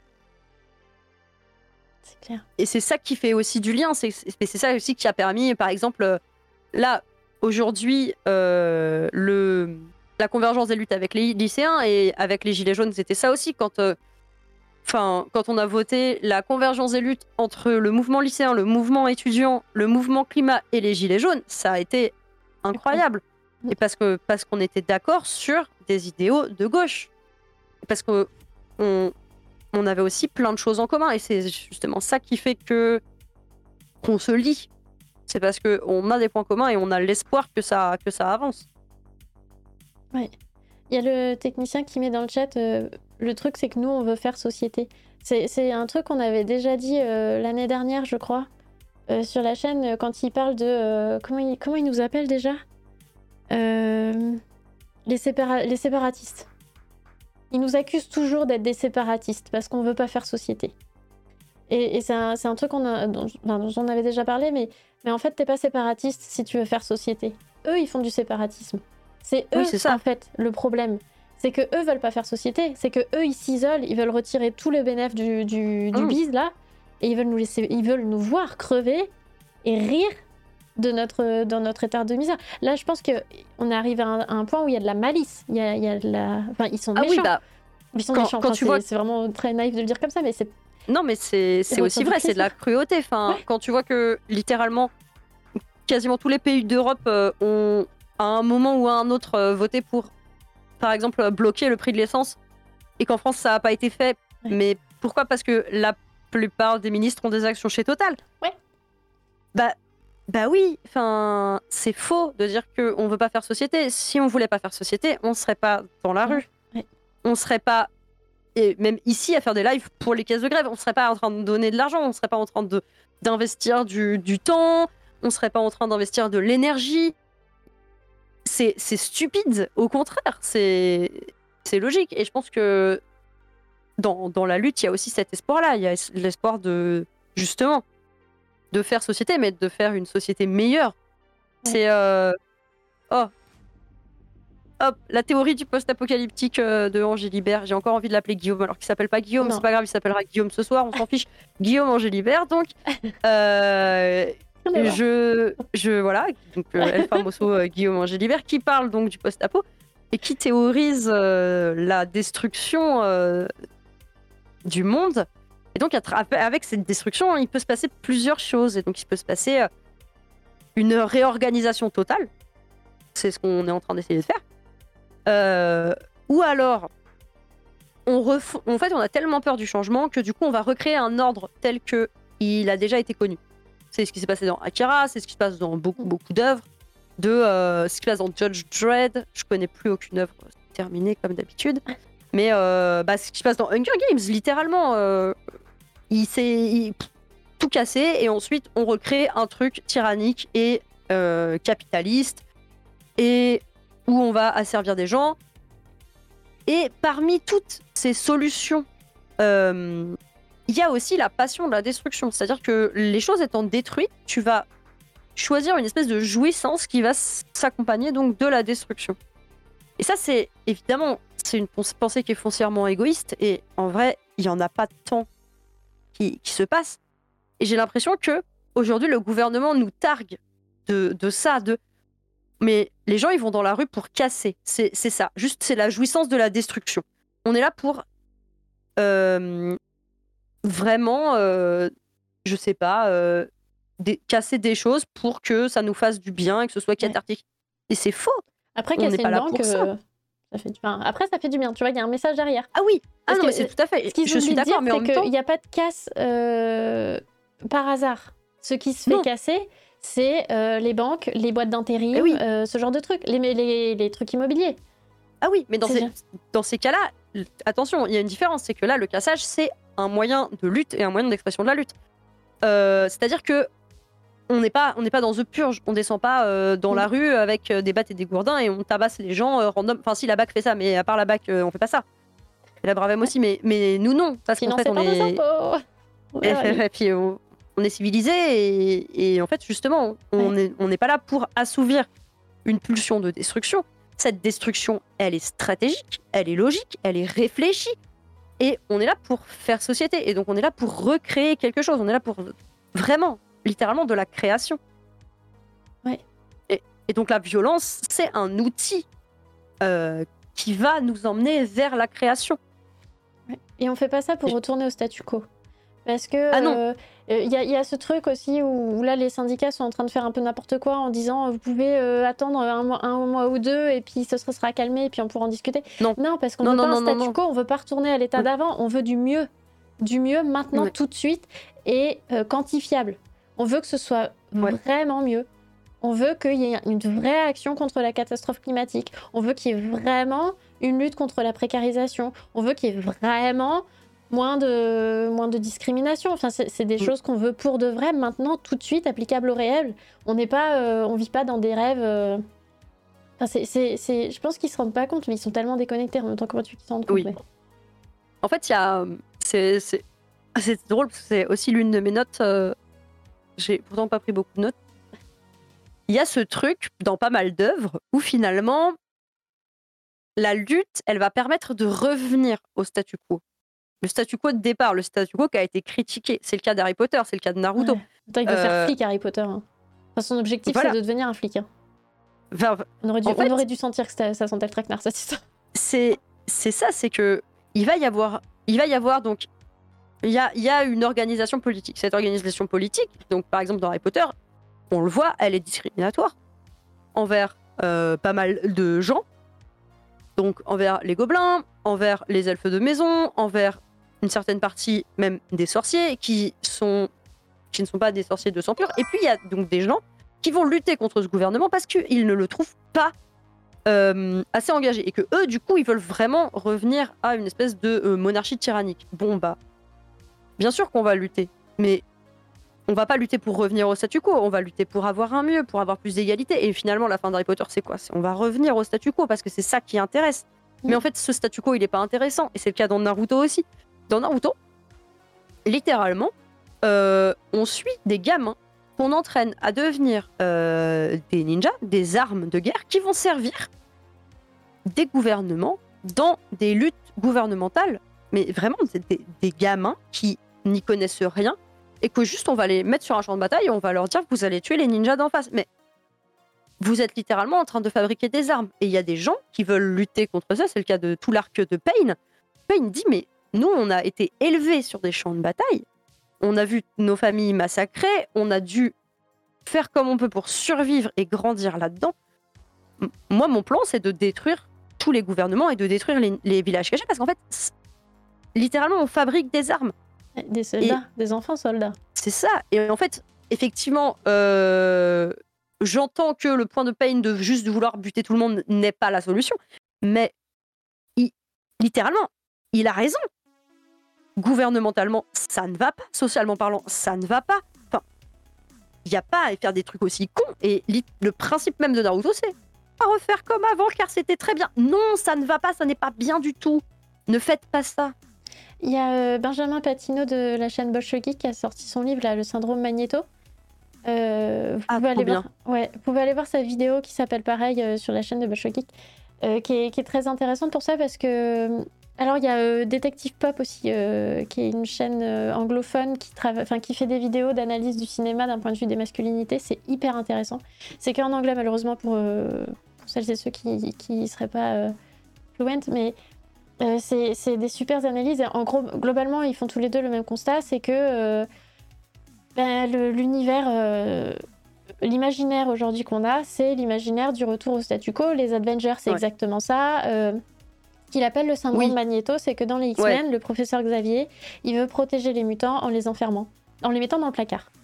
Bon, les- le fait que les X-Men soient, euh, soient une métaphore euh, de- des communautés LGBTQI+, c'est pas, c'est pas nouveau, mais globalement, c'est Mm. ça, il veut les mettre dans le placard. Et ce que veut Et des Magneto... communautés raci- racisées aussi au départ. euh, Oui, c'est Et, et ce que veut Magneto, en fait, c'est euh, c'est justement le contraire. Alors, il s'y prend peut-être pas de la meilleure des façons, c'est discutable, mais, mais ce qu'il veut, lui, c'est que les mutants puissent vivre au grand jour, qu'ils puissent avoir une existence euh, aussi normale que, euh, que possible, euh, suivant comment on définit la normalité, évidemment, mais Mm. qui, qui puissent être euh, dans, un, dans une situation où ils ne sont pas euh, réprimés, ils ne sont pas pourchassés, ils ne sont pas assassinés. Alors il, il est un peu violent, mais en même temps Magneto, euh, enfin dire, c'est un survivant des camps. euh, il a vu la violence Ouais. des humains. Il a pas envie de, il veut pas, il veut pas que ça se reproduise, il veut pas qu'il y ait des camps d'extermination pour les mutants. Et il Mm. refuse que les mutants se cachent. Et c'est ce que Xavier ne comprend pas. Et, et en fait, Magneto, c'est pas vraiment le méchant de l'histoire. Magneto, c'est le gars qui pense aux intérêts des mutants. Mm. Il pense pas qu'à sa. T'as as super raison de le mentionner parce que c'est exactement la même chose. Euh, Enfin, c'est tout pareil. Et c'est vrai que le personnage de Magneto, c'est aussi hyper intéressant que ce soit un personnage âgé parce que si, si le man il en est rendu à lutter alors qu'il est yeuve, c'est que je veux la liste de tous les moyens qu'il a probablement essayé avant parce qu'à mon avis ce n'est pas sa première tentative. Enfin, c'est un personnage qui est passionnant et vraiment euh, qui mérite beaucoup, beaucoup euh, plus de considération. Et du coup, je suis ravie de savoir que euh, qu'il y a des vidéos et des livres là-dessus parce que c'est l'un de mes personnages préférés euh, des X-Men. puis en plus, voilà, c'est Sir Ian McKellen et il est Il est toujours dans mon cœur. Oui. Voilà, toujours dans mon cœur. Mais, mais voilà, c'est- toujours ça, c'est effectivement. Et c'est le cas de beaucoup d'œuvres Ouais, mais tous les. qui vont mettre euh, cette espèce de statu quo en avant. euh, et c'est vrai, vrai que c'est beaucoup le cas euh, chez, chez Marvel. euh. Par là, je sais pas s'il y a des gens dans le chat qui ont suivi euh, les, les dernières sorties Marvel. Moi, j'avais tout rattrapé, tout, tout ce, tout ce que j'avais loupé. Du coup, j'ai regardé toutes les séries quasiment à la suite. Donc, WandaVision, euh, Ah oui, Kate tout Bishop. rattrapé. Ouais, bah, c'était juste avant euh, d'aller voir. Comment c'était quoi? C'était Doctor Strange. J'étais en retard parce qu'en fait j'avais raté plein de trucs. J'avais pas vu, euh, j'avais pas vu un, film de Doctor Strange. J'avais pas vu plein de séries. Du coup j'ai fait ouais, dans, du coup dans l'ordre Vendavision, Kate Bishop, euh, Winter Soldier, Falcon and Winter Soldier, Loki et Moon Knight. Et alors Vendavision c'était top. Kate Bishop, c'était vraiment bien, mais parce que j'adore Kate Bishop. Ou Falcon and Winter Soldier, c'est la série du fascisme. C'est vraiment les fachos de l'armée. C'est horrible, littéralement. Mais vraiment, je j'ai crié, j'ai j'ai lancé, j'ai pas lancé des choses sur l'écran parce que c'est pas ma télé, mais j'ai failli. J'étais hyper saoulée. Vraiment, le plot. Si les gens ne sont pas familiers avec l'univers Marvel, je vais vous faire un mini récap. Thanos, grand méchant, violet, ha ha ha, il récupère des pierres magiques et il claque des doigts et il dit Je vais réaliser mon vœu. Mon vœu, c'est que la moitié de tout le monde disparaît. Donc, imaginez-vous, 50% de partout dans l'univers, il y a des gens qui ont disparu. Oui, c'est le méchant, Bon. ça- comment il s'appelle? Thanos. Thanos, ouais. Thanos qui fait ça. Du coup, sur Terre, il manque la moitié des gens. Donc, on va faire en sorte que. Bah, on va s'occuper des, des, des gens qui sont multi-traumatisés et tout ça. Donc, on va créer des camps de réfugiés pour les gens qui. bah, euh, vont pas bien du tout. On va s'occuper de ces gens-là. Et puis, bon, les Avengers euh, font leur life, ils battent Thanos, et du coup, tout le monde réapparaît. Mais du coup, il y a des gens qui ont passé, je sais plus, je crois que c'est deux ans le gap. euh, ils ont passé deux ans à se battre. Bref, whatever, on s'en fout. Il y a des gens qui ont disparu pendant deux ans, qui réapparaissent. Pareil, d'un claquement de doigts, Dans l'état dans lequel ils sont partis. à la seconde à laquelle ils sont partis. Et il y a des gens qui ont passé deux ans sans eux. Mais voilà. Du coup, tous les réfugiés qu'on avait euh, récupérés, eh ben on va les virer. Parce qu'il n'y a pas la place. Parce que du coup, il y a les nouveaux gens qui sont revenus. Par exemple, euh, il y avait des maisons. Et ben du coup, on a donné les maisons euh, aux gens qui n'ont pas de maison. Mais du coup, bah, les gens, ils reviennent. Donc on leur rend leur maison. Donc on refoule à la porte les autres. Et du coup, Falcon et Winter Soldier, on suit une organisation de gens qui sont littéralement des réfugiés qu'on a refoutus à la porte. Et les gens ils disent bah du coup non, c'est pas ok. Enfin on va Ah pas, oui. bon, on n'a plus rien à manger, on a on, on a plus de maison. Enfin non, du coup bah ils font quoi? Ils font ce qu'ils peuvent. euh, ils ont pas d'aide sociale, ils ont rien, donc ils sont obligés de se battre pour récupérer euh, des de la bouffe et des armes pour euh, cambrioler des camions d'approvisionnement. Et c'est eux les méchants. Et c'est vraiment c'est eux les méchants. J'avais envie d'éclater la télé. Voilà. Est-ce que c'est pas le scénario de la Red Team? On avait dit qu'on en parlerait. De quoi? La Red Team, le premier scénario fait par la Red Ah. Team, c'était ça. Oh là là. Les je- méchants, alors- c'est ceux, qui ont osé demander à ce qu'on les respecte et qu'ils aient accès euh, aux besoins de, euh, oui, aux biens de première nécessité et qu'ils puissent être, euh, enfin, et qu'ils puissent manger et boire à leur faim.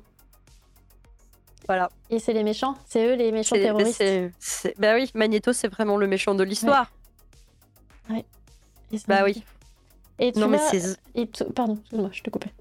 Non, non, mais non, j'allais juste dire, il n'y a pas à être autant de droite. Donc, euh, C'est ça, et, et tous les Avengers, alors moi j'ai largué et je trouve ça un peu euh, indécent le, tout ce qu'il faut voir pour, euh, pour comprendre toute l'histoire parce que c'est un peu du foutage de gueule de en plus t'es obligé de payer un abonnement pour euh, une plateforme, deux plateformes, trois plateformes, enfin bref, c'est insupportable. Mais ça mis à part, c'est un vrai problème parce que les Avengers, même quand il y a ces épisodes, je crois que je me suis arrêtée quand ils se fritaient entre eux là. Euh, Endgame, c'est pas comme ça que ça s'appelle Non, c'est pas ça. Non, pas. Endgame, Endgame, c'est la fin euh, du truc en deux parties euh, avec Ah, c'est- Thanos. c'est. Civil War, le Civil truc où ils War, se tapent ouais, c'est ça. Ouais, et en fait, c'est vraiment genre.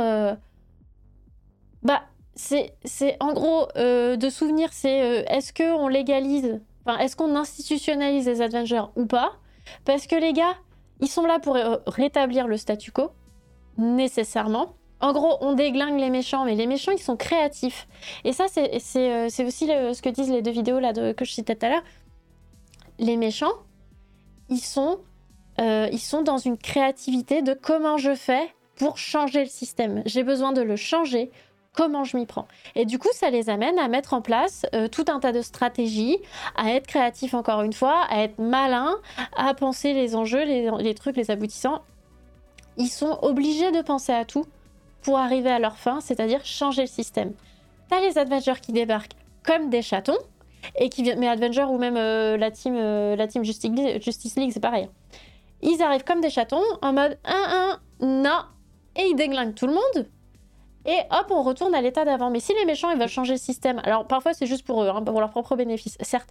Mais est-ce que Mais c'est pas vraiment. le cas de tous. Il Ouais, y a, il y a que- vraiment des, des méchants qui sont des justiciers sociaux. Enfin, c'est ça qui me rend ouf. Je suis d'accord avec toi.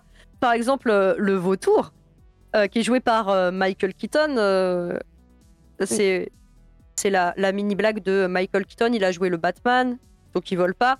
Et ensuite, il, il a joué dans Birdman. Il y a un oiseau, mais en fait, il vole pas. Et après, il joue le vautour. C'est un man, mais il a pas de pouvoir et il vole pas. Le, le running gag de Michael Keaton continue toujours.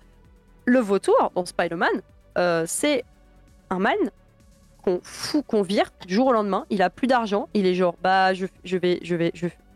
Ah, je n'ai pas de retraite, que faire? Du coup, il se dit, eh bah, si j'allais chourer euh, de la technologie euh, des gros riches, alors il le fait. Et après, il fabrique un costume. Et après, il dit, je vais leur chourer du fric. Et Bah voilà. ouais. Bah, je suis genre, bah, fonce, frérot, fonce Bon, donne-en en caisse de grève en passant, mais fonce D'ailleurs, ça fait longtemps qu'on n'a pas mis le truc dans le chat. Ah oui, euh, si vous avez un peu de sous, n'hésitez pas à en donner. Je sais, je sais que c'est la fin du mois. On peut attendre, euh, on peut attendre trois jours. Moi, je vais attendre trois jours pour donner aussi. euh. Mais bravo la grève. Oui. Mais oui, c'est ça. Enfin, ce, ce statu quo, il n'a pas de sens. Et c'est encore protéger l'intérêt des puissants. Et bon, moi, je suis hyper fâchée euh, contre le film Civil War parce que c'est dans justement dans le comics. euh, J'adore le comics, mais j'en avais parlé avec euh, Alex Nikolavitch euh, quand on avait quand on avait parlé de militantisme et de super-héros. Justement parce que cet arc narratif là, il est incroyable puisque il montre vraiment qui sont ces pseudo-héros et en particulier euh, la team de droite qui est sacrément de droite, donc euh, Iron Man, Captain Fantastic, euh, Ouais. pas Captain Fantastic, comment il s'appelle? Mister Fantastic. Oui. Eux, mais eux, c'est une bande de sales crevards de droite qui sont Ouais. prêts littéralement à tabasser et à enfermer des gamins qui sont super-héros depuis deux ans et que juste c'est des petits kids sans le fric et ils se disent on s'en branle, on va les enfermer, on va même fabriquer une dimension négative dans laquelle on va les foutre pour pouvoir légaliser une putain de loi de ces grands morts pour que le gouvernement soit content et que Iron Man touche plus d'argent. Ouais. Et à la place, ils ont fait quoi? Ils ont fait un film où il y a cinq pélos qui se tapent sur la tronche pour aucune raison. Ça me rend zinzin, j'ai envie de péter un câble. Ouais, parce qu'il y a ce truc, ils sont tous blindés de thunes au bout d'un moment. Je veux dire, bon, à part Spider-Man qui est, euh, qui est un fils de prolo, euh, qui se retrouve embri- embrigadé là-dedans par Iron Man, mais Ouais. J'ai un super article à faire lire, euh, si jamais les gens veulent, sur la gentrification, justement, de Spider-Man. Qui Écoute. devient de plus en plus riche au fur et à mesure des films. c'est hyper intéressant. Tu pourras, le, tu pourras le partager à un endroit ou à un autre? Je pourrais euh, tout à fait euh, le partager à un endroit ou un autre. J'essaie de retrouver ça. Mais ouais, et c'est c'est un truc de fou parce que. dire, ils sont blindés de thunes. Et en fait, moi, ce que j'en ai retenu de Civil War, alors je l'ai vu il y, a, il y a très très longtemps, mais moi, ce que j'en ai, j'en ai retenu, c'est. Donc, c'est des, euh, c'est des privilégiés qui se tapent dessus pour avoir plus ou moins le droit de tout casser. Parce que on parlait tout à l'heure des casseurs, mais les casseurs, ils ont un projet politique derrière la casse. Et Bah oui, c'est ça. alors que euh, Spider-Man, euh, pas Spider-Man, euh, Iron Man et Captain America, machin, ils pètent tout parce que parce que c'est la bagarre. Mais qui reconstruit derrière? On sait pas. Euh, qui finance les reconstructions? On sait pas. Iron Man, il préfère financer son robot là qui prend, qui, a une- qui, enfin, qui passe la singularité et qui veut désinguer l'humanité, plutôt que de financer la reconstruction de toutes les villes qu'il a, enfin, qu'il a participé à désinguer. À chaque fois qu'ils vont intervenir à l'étranger, qui récupère, euh, enfin qui, qui, qui retape ça? C'est quoi? C'est les ONG Qui paye les gouvernements? pots cassés? Bah oui, non, c'est non, mais c'est clairement. euh, Et, ça règle aucun problème. Je veux dire, t'as, niqué un, un extraterrestre, bah super. Et alors, maintenant, on fait quoi? Maintenant que c'est pire qu'avant, on en fait quoi? C'est même plus retour au statu quo, c'est, c'est retour à marche arrière encore, quoi. Truc de fou. Je les déteste. Moi aussi. Non, vraiment, euh, moi, c'est. Bon, euh, j'en ai suffisamment parlé, je vais pas en reparler. euh, J'ai fait 12 milliards de live à monter euh, le Daily Bugle de Spider-Man en parlant de Spider-Man. Euh, c'est aussi mon super-héros préféré. bah, pour ça. Parce que c'est un, super-héros qui n'a pas de thunes et qui passe son temps à galérer. C'est le super-héros, l'un des super-héros de la précarité. avec euh, Cloak and Dagger, Cap et Épée, qui sont euh, deux kids euh, multi-trauma euh, qui, vivent, qui vivent dans la rue là et qui justement, eux, deviennent la main armée de la lutte dans Civil War. Et qui disent mais on va pas se laisser faire par une bande de branquignols qui veulent littéralement connaître nos identités secrètes alors que ils vont mettre ça dans un fichier de la police, le truc se fait pirater toutes les 5 secondes. Vraiment, un gosse de 7 ans, il trouverait ac- l'accès tranquillement. Il n'y a, y a pas à faire, à faire ça. Il n'y a pas à nous foutre en danger encore plus, quoi. Et, et ça vaut le coup parce que c'est justement euh, d'autant plus intéressant, quoi. Enfin, ils ont raison. On va pas, euh, on va pas faire des conneries comme ça. Genre, ça va pas.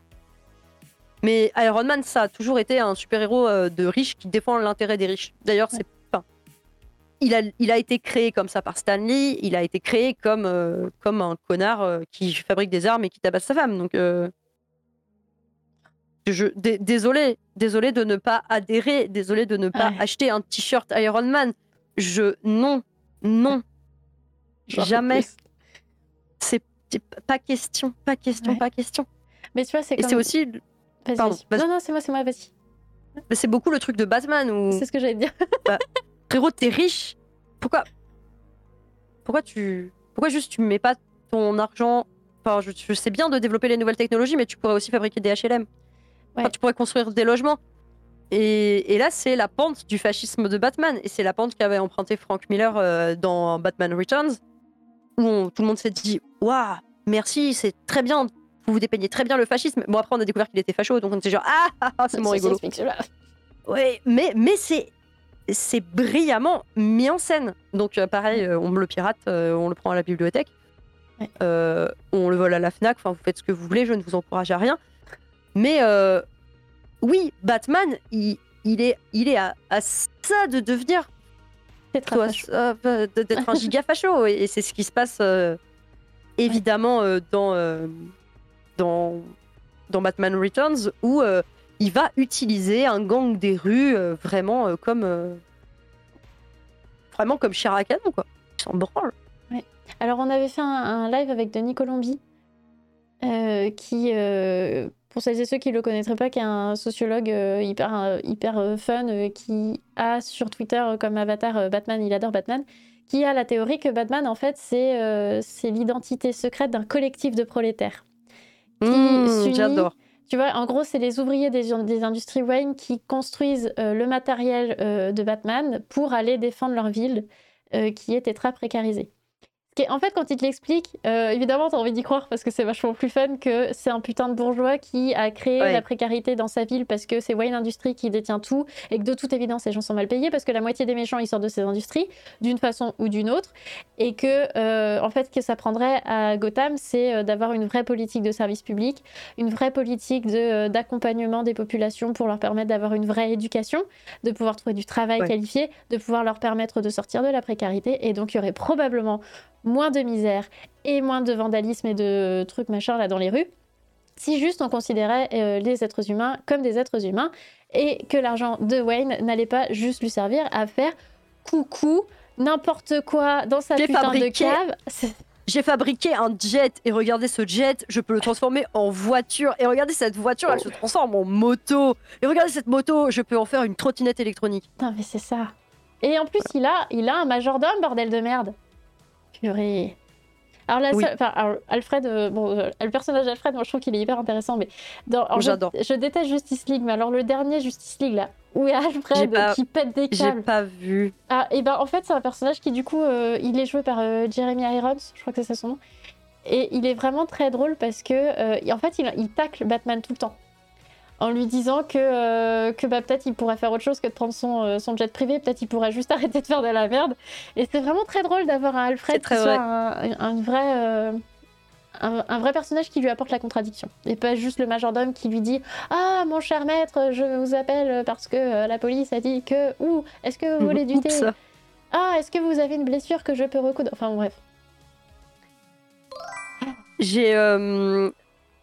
C'est terrible, c'est vraiment terrible, terrible, mais j'ai trouvé un webtoon génial qui s'appelle euh, Wayne's Family et qui, du coup, raconte le quotidien de du coup Batman et surtout de tous les gens qui traînent autour de lui, c'est-à-dire euh, ben, les euh, 14 000 Robin, euh, Nightwing, Red Hood, Damian Wayne, donc le dernier Robin, Red Robin, Cassandra Kane, enfin bref, Oracle, tout le monde. Lui, Et il est bon c'est aussi pour exploiter les enfants. hein. Ah bah ça. Et c'est horrible parce qu'en fait, ils sont trop attachants. Et je commence à m'attacher à Batman à cause de Oh. ce webtoon qui est Non. trop mimi parce que du coup, ils sont mais ils sont tous trop chouettes. Ils font des batailles de boules de neige et tout et je suis genre ah c'est tellement loin de la de, de la réalité et en même temps ah ça fait du bien, ça fait plaisir de les voir se battre pour le dernier cookie euh, que Alfred a, a préparé ou de, de, de tous annuler leur Noël parce qu'ils se sont rendus compte que Alfred il serait tout seul à Noël et, et je suis genre oh non les émotions Euh. et en même temps euh, bah bravo à tous les gens qui fabriquent ça parce que en fait il faut pour arrêter d'en faire un personnage ultra facho. Mais moi j'avais je sais plus avec qui j'en parlais la dernière fois. Il y a quelqu'un qui m'a dit, mais en fait, Bruce Wayne, il peut pas. Il peut pas donner son argent parce que sinon, on saurait. Et il doit, il doit maintenir son espèce d'identité de Bruce Wayne. Et en fait, le truc, c'est que Batman, quand il est Batman, il est, quand il est Batman, il est vraiment lui-même. Et quand il est Bruce Wayne, c'est à ce moment-là qu'il joue un rôle. C'est à ce moment-là qu'il doit se forcer à être de droite. Mais je suis quand même pas d'accord avec ça. Mais en même temps, euh, s'il donnait son argent. Parce que, en tant que Bruce Wayne, il donne son argent euh, pour, euh, s'assurer que la mairie de Gotham soit pas juste un endroit de corruption, pour s'assurer que. euh, il y a de l'argent dans les caisses de la mairie pour financer les écoles et les hôpitaux et les trucs machin. Dire, il serait pas moins populaire et en fait, Batman, il aurait plus de nécessité, tu vois. Batman, c'est un pansement sur une plaie qu'il a, qu'il a fait lui-même. Enfin, C'est pas- ça. Il y a aussi, euh, il y a aussi le truc de euh, probablement que s'il n'y avait pas Batman, il n'y aurait pas tous ces gens à Gotham. Il n'y aurait pas autant de crimes à Gotham. Et en fait, Bat, il, il tourne lui-même dans un système qu'il a créé. Et c'est vraiment, euh, enfin, vraiment, il y a des fois, je suis là, mais t'es vraiment juste un petit gosse de riche qui a besoin d'avoir un peu de frisson et un peu d'adrénaline. Et du coup, tu, tu vis euh, littéralement dans la réserve de chasse que tu as fabriquée toi-même. C'est ça. Et, vois, la plupart des gens là-dedans, ils luttent pour leur survie. Et oui, et tu vois, quand on dit ah là là, le Joker, euh, tu sais, toutes ces théories à la con, j'ai pas tout suivi, mais en gros, que le Joker c'est une création de Batman, bah en fait, oui, évidemment, comme tous les personnages euh, contre lesquels Ouais. il se bat, en réalité. C'est l'un des points euh, dans, dans Batman Returns, mais c'est aussi le point principal de cette merveille cinématographique qui est euh, Lego Batman, que je recommande, ou dans Lego Batman, juste le Joker passe son temps à dire mais mais pourquoi euh, pourquoi tu veux pas me dire que, que oui euh, je suis euh, ta némésis numéro un et Batman il est genre bah, bah non euh, ça va euh, j'ai plein d'autres ennemis euh, et, et Joker il est genre mais mais je croyais que j'étais spécial pour toi et Batman il passe son temps à te dire ouais non ça va il y a pas que toi en fait euh, j'ai d'autres ennemis euh, j'ai d'autres pires ennemis ok euh, t'es pas euh, pas le principal et du coup le Joker il est vraiment blessé dans ses sentiments et il est trop il est trop je l'aime trop. Je, vraiment euh, dans Lego Batman il est génial euh. voilà je l'aime beaucoup. Que dans Lego Batman. Il y a aussi plein de trucs ou plein de fois où je c'est un personnage que je trouve particulièrement exécrable. Mais dans Lego Batman il est vraiment fun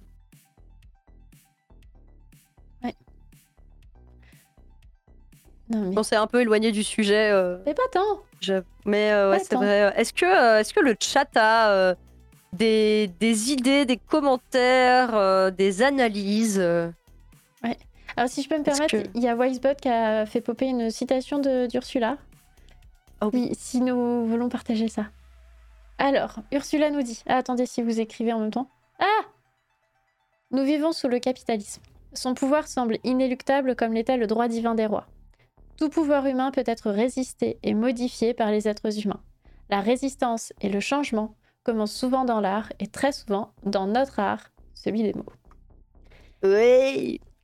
Elle a Ursula raison, comme, euh, comme toujours. Ouais. Elle a quand même très souvent raison. Est-ce que tu as des recos à faire, le technicien demande? Euh, Never Gonna Give You Up, Rick Astley. Est-ce que j'ai des recos à faire? Oui, lisez One Piece, c'est une petite merveille. Il faut une Je ne m'y attendais pas. Bon, euh, ok, euh, j'avoue, il y a- il y, a 104 tomes, plus que ça, 106 maintenant. Mais si un jour vous les avez soit main, si un jour vous avez des potes qui les ont, si un jour vous les trouvez à la bibliothèque, je vous avoue que je m'attendais à juste euh, Attends, Esprit Shonen, euh, le pouvoir de l'amitié, et en fait, l'eau, l'eau, c'est. Oui, oui, oui. Je sais pas si t'as bidouillé ton micro et maintenant tu parles comme si tu comme si t'étais un robot. Ah non, est-ce que je. C'est bon, je suis humain? Non. Non. Ah non Je suis devenu un robot Ah, c'est bon, c'est bon, c'est bon. Je suis plus un robot? Ouais, c'est bon. je, suis un, je suis un robot, je suis plus un robot T'es plus un robot. blip, blip, bloup. je vais anéantir l'humanité. Bref, je disais, lisez One Piece. Euh, je m'attendais à, à une petite œuvre esprit shonen et en fait, c'est c'est une critique du gouvernement, c'est une critique de l'aristocratie, c'est une critique de la bourgeoisie, c'est une critique du pouvoir des plus forts et des plus riches surtout. Euh, tous- les nobles sont moches, tous les gens riches sont moches. Et Oda, dans un courrier des on lui a dit mais pourquoi ils sont tous moches? Et il était genre bah je sais pas, parce qu'il est riche. Point. Terminé, fin de chantier. C'est une critique du du fascisme, c'est une critique du pouvoir gouvernemental qui utilise l'armée comme des chiens de garde. C'est vraiment je m'y attendais pas, euh, un world building incroyable, c'est génial. Euh, je recommande Promise Neverland. 20 tomes en manga, une série animée, je sais pas ce qu'elle vaut, comme d'habitude, j'ai pas regardé. C'est incroyable. J'ai pleuré des heures et des heures et des heures à la fin. Euh, ça vaut le coup. Vraiment, si vous aimez le post-apo, si vous aimez la survie, si vous aimez euh, des suspens et tout. Le scénario est maîtrisé. Un bonheur. Le dessin, c'est. euh, Ça finit par Zuka. Dezuka Dozuka, je sais plus. La dessinatrice est incroyable, vraiment. Un sens du détail génial. Euh, Akira, évidemment, top 1, toujours dans mon cœur. Planète, très très bon. Je recommande euh, quoi? Je recommande quoi? Je recommande quoi? Qu'est-ce que j'ai lu? Qu'est-ce que j'aime? Plus rien. Je- Ah, une BD, une BD en deux tomes euh, française de Vincent Ferrion, Vincent Ferriot, ça s'appelle Négaliode. Il y a des dinosaures, il y a du post-apo, il y a une lutte contre un pouvoir euh, beaucoup trop grand, il y a une.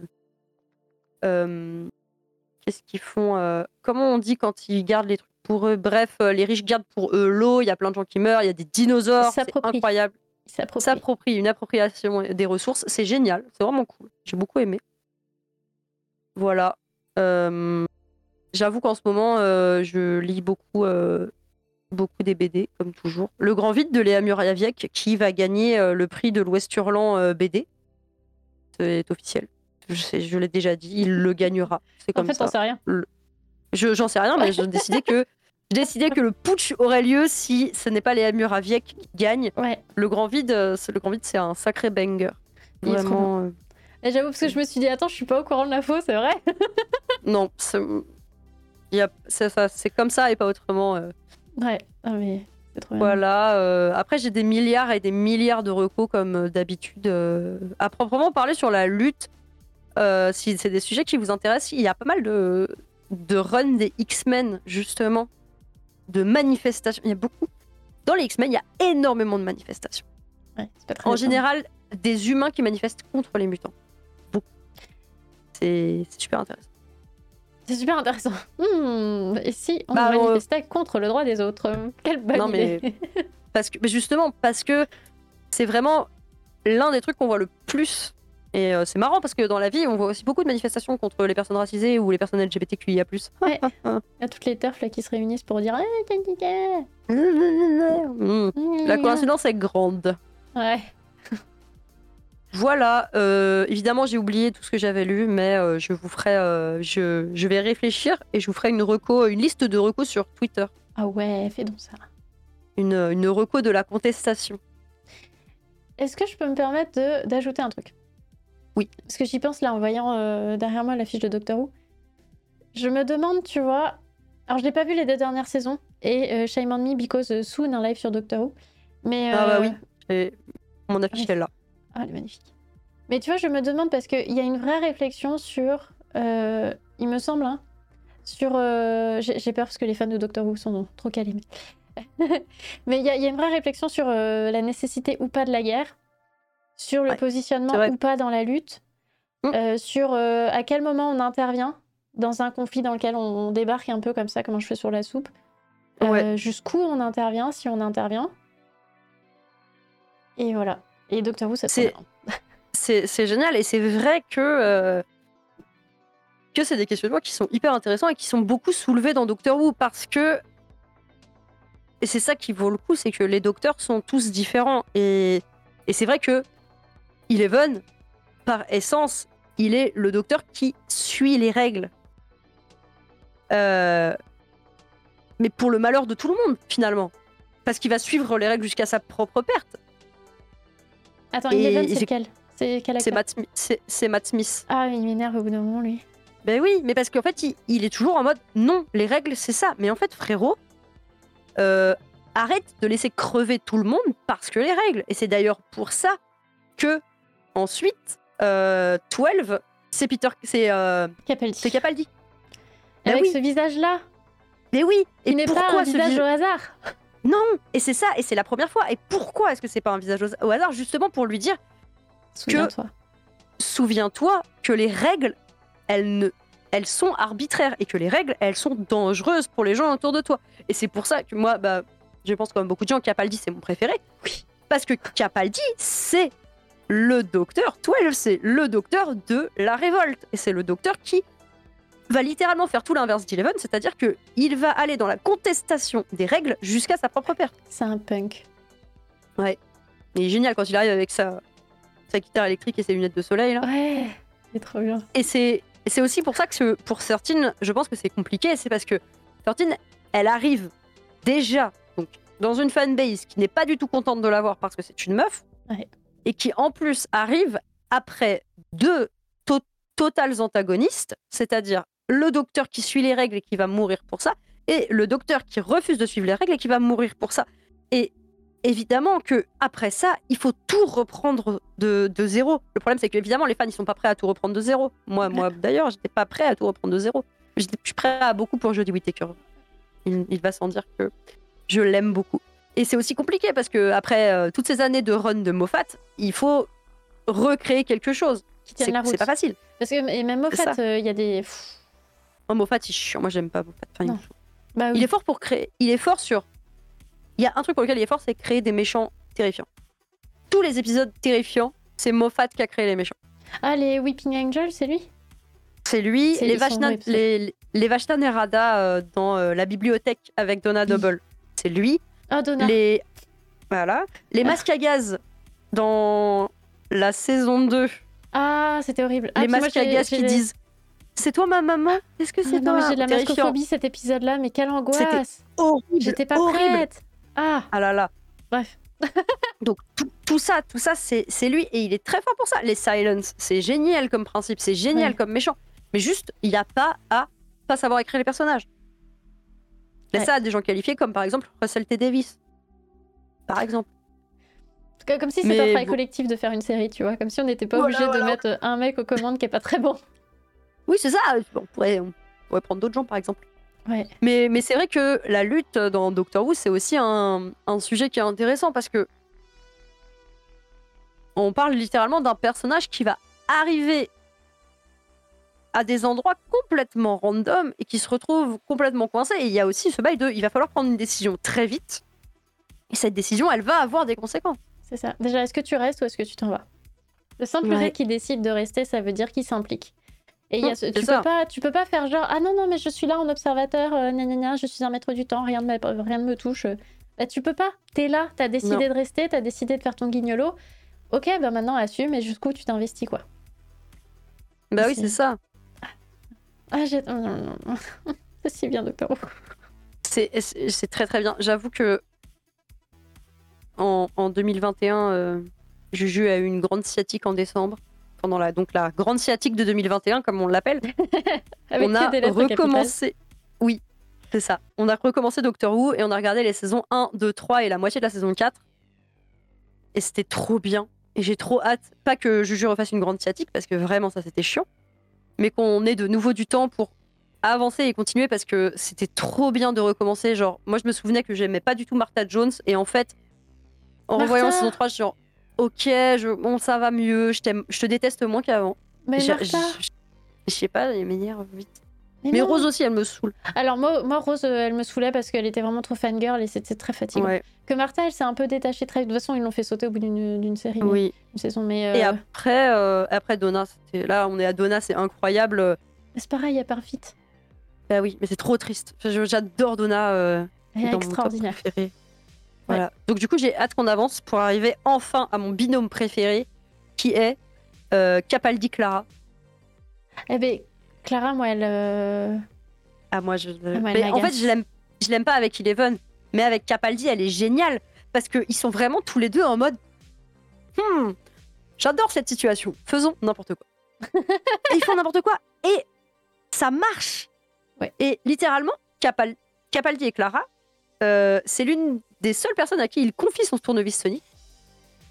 Et, et elle a les skills. Vraiment, il y, y a des fois où elle parle aux gens en mode Bah, vous allez repartir. Et les gens ils sont genre Bah, non. Et genre Bah, si, sinon on va faire ça, ça, ça. Et les gens sont genre Ok, t'as raison.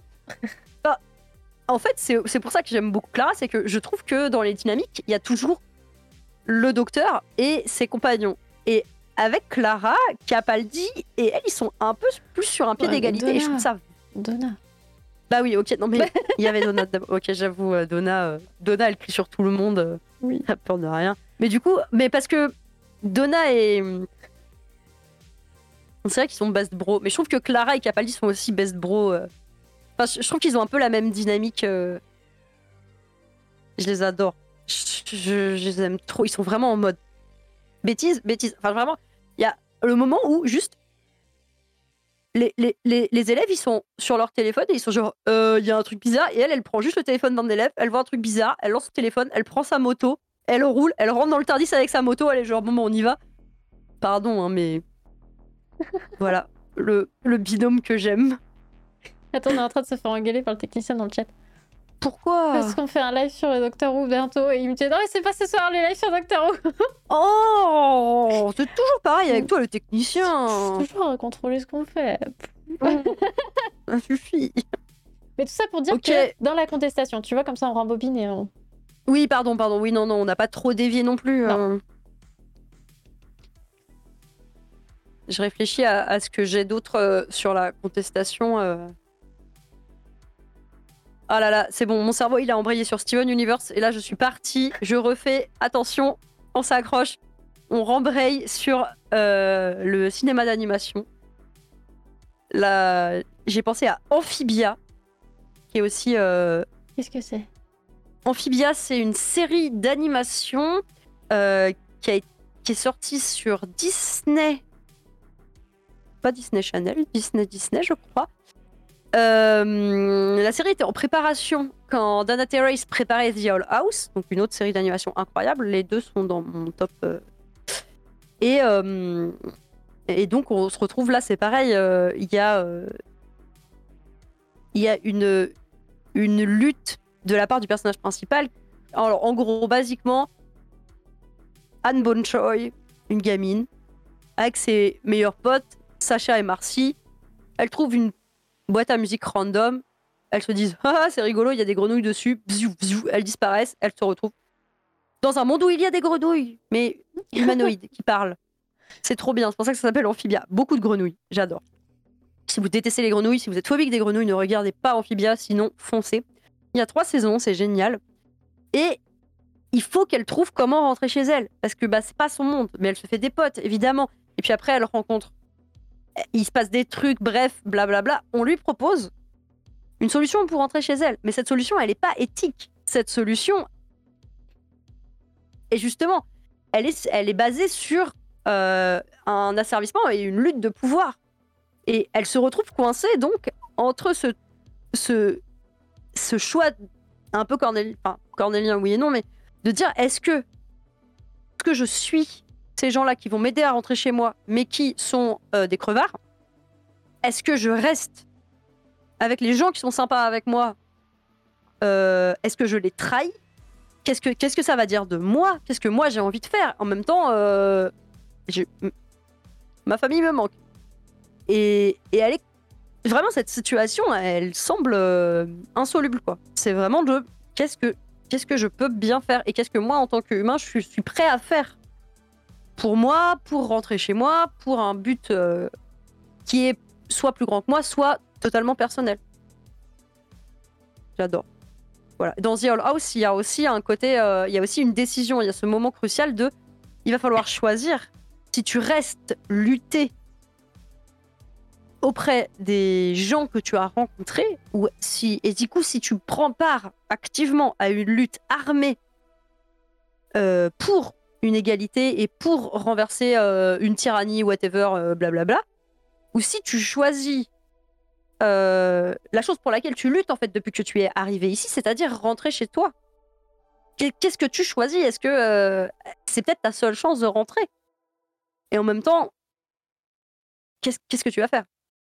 Et il y a du coup à la fois une lutte qui est une lutte de contestation, qui est une révolution, et il y a aussi une lutte intérieure du personnage qui doit se, enfin qui vraiment se retrouve face à lui-même de euh, qu'est-ce que je peux faire? Voilà, j'ai un peu tiré le sujet parce que je voulais parler de The House et d'Amphibia. Mais t'as bien fait. Eh bien, si moi je peux vous conseiller des trucs, en dehors de Doctor Who évidemment, euh, il y a euh, Alice Carabédian qui a sorti un livre qui s'appelle Utopie radicale, euh, qui, est, absolument brillant sur les,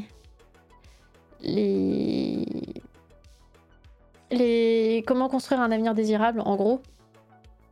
Comment, comment construire la contestation et, et déterminer un avenir désirable. Alice Carabédian, c'est absolument trop bien.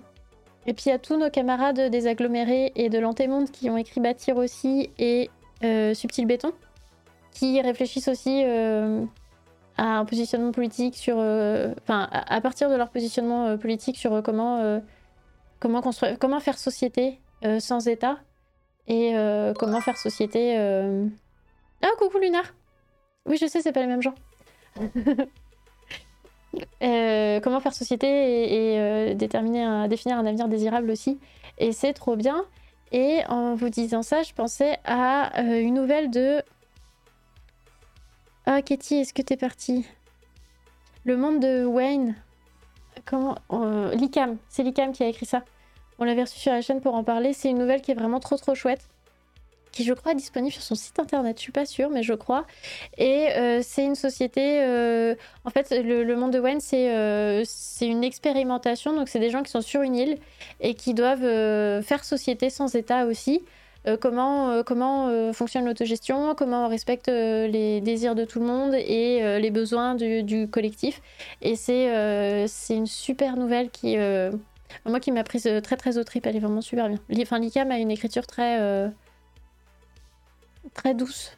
Euh, et le personnage de Wayne est vraiment euh, très attachant. Enfin, c'est vraiment trop trop bien. Voilà, voilà. C'est trop bien. Je vous recommande ça. Lo, t'es parti. Non, je suis là. Je connais pas du tout. Mais euh, j'étais en train de me dire, ah, ça a l'air intéressant. Et après, j'ai réalisé que c'était un livre avec des, un livre avec des mots Ouais. et pas d'images. Et c'est pas grave. C'est pas grave parce que les, les gens des, euh, des de l'antémonde, ils font des ateliers. Parfait. Coup, Exactement ce qu'il faut. Voilà, tu peux, euh, tu peux- je sais pas, euh, Lunar est là. Euh, si jamais il y a des nouveaux, des nouveaux ateliers, tout ça, tout ça, ils communiquent dessus. Enfin, voilà. Donc, Cool. c'est trop bien. Trop trop cool. chouette. Oui, c'est trop trop bien. Comment réfléchir sans, sans État Quand Mm. l'État se fascise Est-ce qu'on peut pas mettre sur la table le fait que peut-être l'État n'est pas nécessaire? Peut-être que l'autogestion, ça évite. Ça Oui, c'est ça. Peut-être. On peut faire d'autres choses. Ah ça n'a... Enfin, si, parce qu'on a parlé d'autogestion. Mm. Euh, avec euh, ma coloc Hélène, on a regardé euh, un épisode, euh, un documentaire en quatre parties sur le temps des ouvriers. C'était un documentaire Arte. C'était génial. Et du coup, ça parlait aussi de ça, de à quel point l'accent a été mis sur le fait que un ouvrier sans patron est un mauvais ouvrier. Puisque un ouvrier, s'il a le temps, il va se réunir pour réfléchir à comment euh, faire du mal au patron et comment faire du mal à l'entreprise. Et que du coup, le patron, il a forcément besoin d'obliger ses ouvriers parce que sinon, les ouvriers sont de base mauvais. Et il y a eu énormément, énormément, énormément de propagande dessus. Évidemment. Fait que euh, Ce que nous explique Manu Premier du nom aussi. Tout à fait, tout à fait. Après, euh, ça parle aussi de pas mal euh, d'autogestion qu'il y avait eu, euh, par exemple pendant la commune ou à d'autres moments, et où en fait on s'est aussi rendu compte que cette autogestion, il fallait aussi qu'elle soit encadrée, parce que si on était dans un, dans un moment de totale autogestion, eh ben, il y avait des fois où ça fonctionnait pas. C'est-à-dire que l'autogestion, elle n'était pas suffisante pour, par exemple, armer une partie de la révolution ou whatever, et que du coup, il fallait quand même que euh, les autogestions, par exemple, une usine autogérée, euh, elle ait un référent. Et c'est ce qui se passe, par exemple, dans euh, les dépossédés d'Ursula Le Guin. C'est-à-dire que il y a de l'autogestion, mais cette autogestion, elle est aussi, euh, elle met en place des conseils. Elle met en place euh, des gens qui vont prendre des directives, prendre des initiatives et tout ça. Mais ça, ça n'est pas en contradiction avec l'autogestion. Bah, non, parce que si tu élu un collectif de gens qui encadrent le truc, ce collectif-là, de toute façon, il est supposé être représentatif euh, des gens qui les ont mis là, et euh, en théorie, ils sont pas censés rester là non plus. Donc ça tourne, oui, mais- tu vois. Et, et oui, c'est ça. pas. Non, mais euh, je, je suis d'accord. Enfin, l'autogestion, c'est pas euh, on se met tous dans un champ et puis euh, il y en a qui font des fraises parce qu'ils ont envie de faire des fraises et puis il y en a d'autres qui font des framboises parce qu'ils ont envie de faire des framboises et puis personne ne fait ensemble, tu vois. C'est penser le collectif euh, sans avoir une hiérarchie qui soit oppressive. Mais je suis d'accord avec toi. C'est juste que justement, l'accent était mis là-dessus que. du coup, il fallait surtout pas laisser les ouvriers en autogestion parce que sinon, ils vont forcément comploter Bah voyons. pour détruire l'entreprise.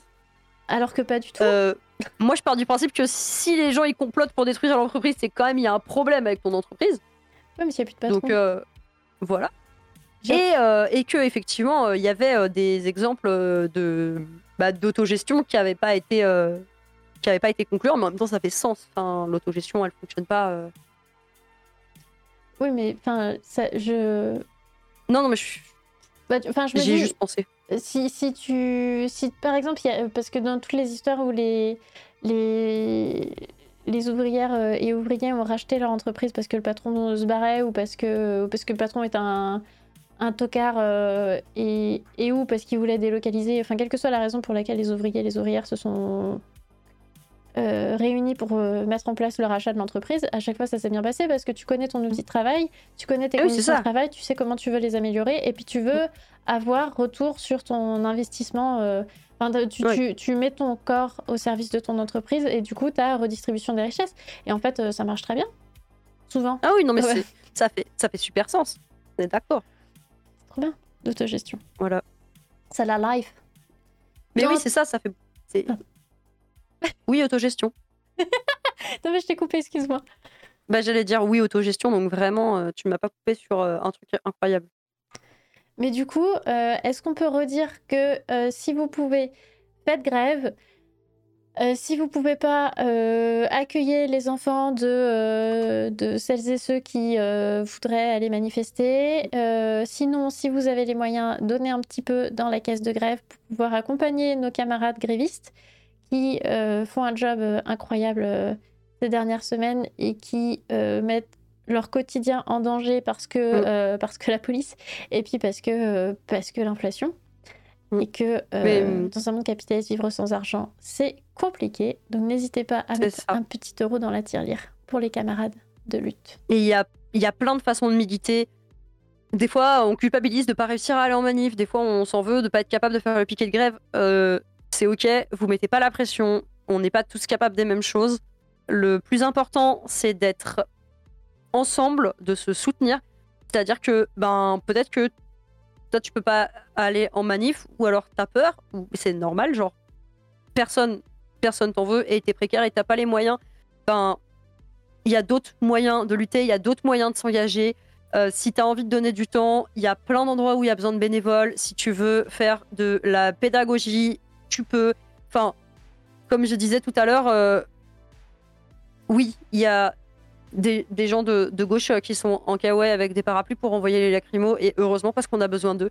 Mais on a aussi besoin de gens de gauche qui sont dans leurs pantalons en velours côtelé et qui expliquent pourquoi les gens qui ont des kawaii et des Ah. raquettes de badminton pour renvoyer euh, les lacrymos ont raison de le faire.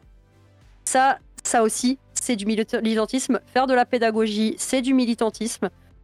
Expliquer à nos proches que la grève, elle est importante, que les manifestations, elles sont importantes, c'est du militantisme. Ouais. Donc, ne culpabilisez pas. Chacun fait ce qu'il peut à son échelle et c'est ok, on est tous ensemble. Oui, et si vous pouvez déconstruire le... les éléments de langage du gouvernement, si jamais euh, tonton vous dit que oui, mais à la télé ils nous ont dit ça, si jamais votre frère vous Mm. dit que gna gna gna Sandrine Rousseau, vous pouvez aussi l'envoyer chez, lui expliquer. Alors vous pouvez d'abord lui expliquer puis après l'envoyer chez, ou l'envoyer chez d'abord et puis après ensuite lui expliquer. Euh, si vous, euh, je sais pas, euh, votre voisin vous gueule parce que ah là là, les, les éboueurs ils font grève sur mon pénible, regarde, ça pue la mort, on va se taper les rats, vous pouvez aussi lui expliquer pourquoi. Pourquoi dire ça? C'est oui, c'est inconvénient, mais c'est l'intérêt d'une grève. Ça, ça crée euh, du désagrément. Sinon, on ne ferait pas grève.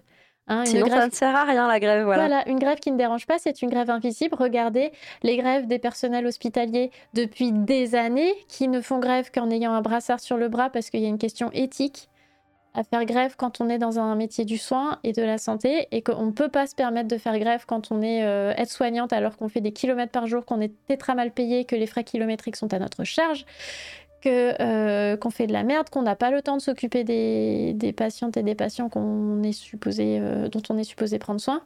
On peut pas faire grève parce que ces gens-là, le matin, ils vont pas pouvoir se lever, ils vont pas pouvoir manger, ils vont pas pouvoir se laver les fesses, et qu'il y a des métiers pour lesquels on ne peut pas faire grève. On peut, mais ça a des conséquences humaines qui sont très fortes. Le personnel hospitalier en fait partie.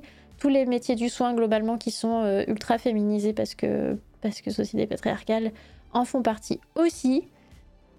Du coup, n'hésitez pas à accompagner ces gens-là qui ne peuvent pas faire grève et qui pourtant, euh, tu sais, quand ils en auraient envie et que, que c'est important que Ouais. ces personnes-là se mobilisent.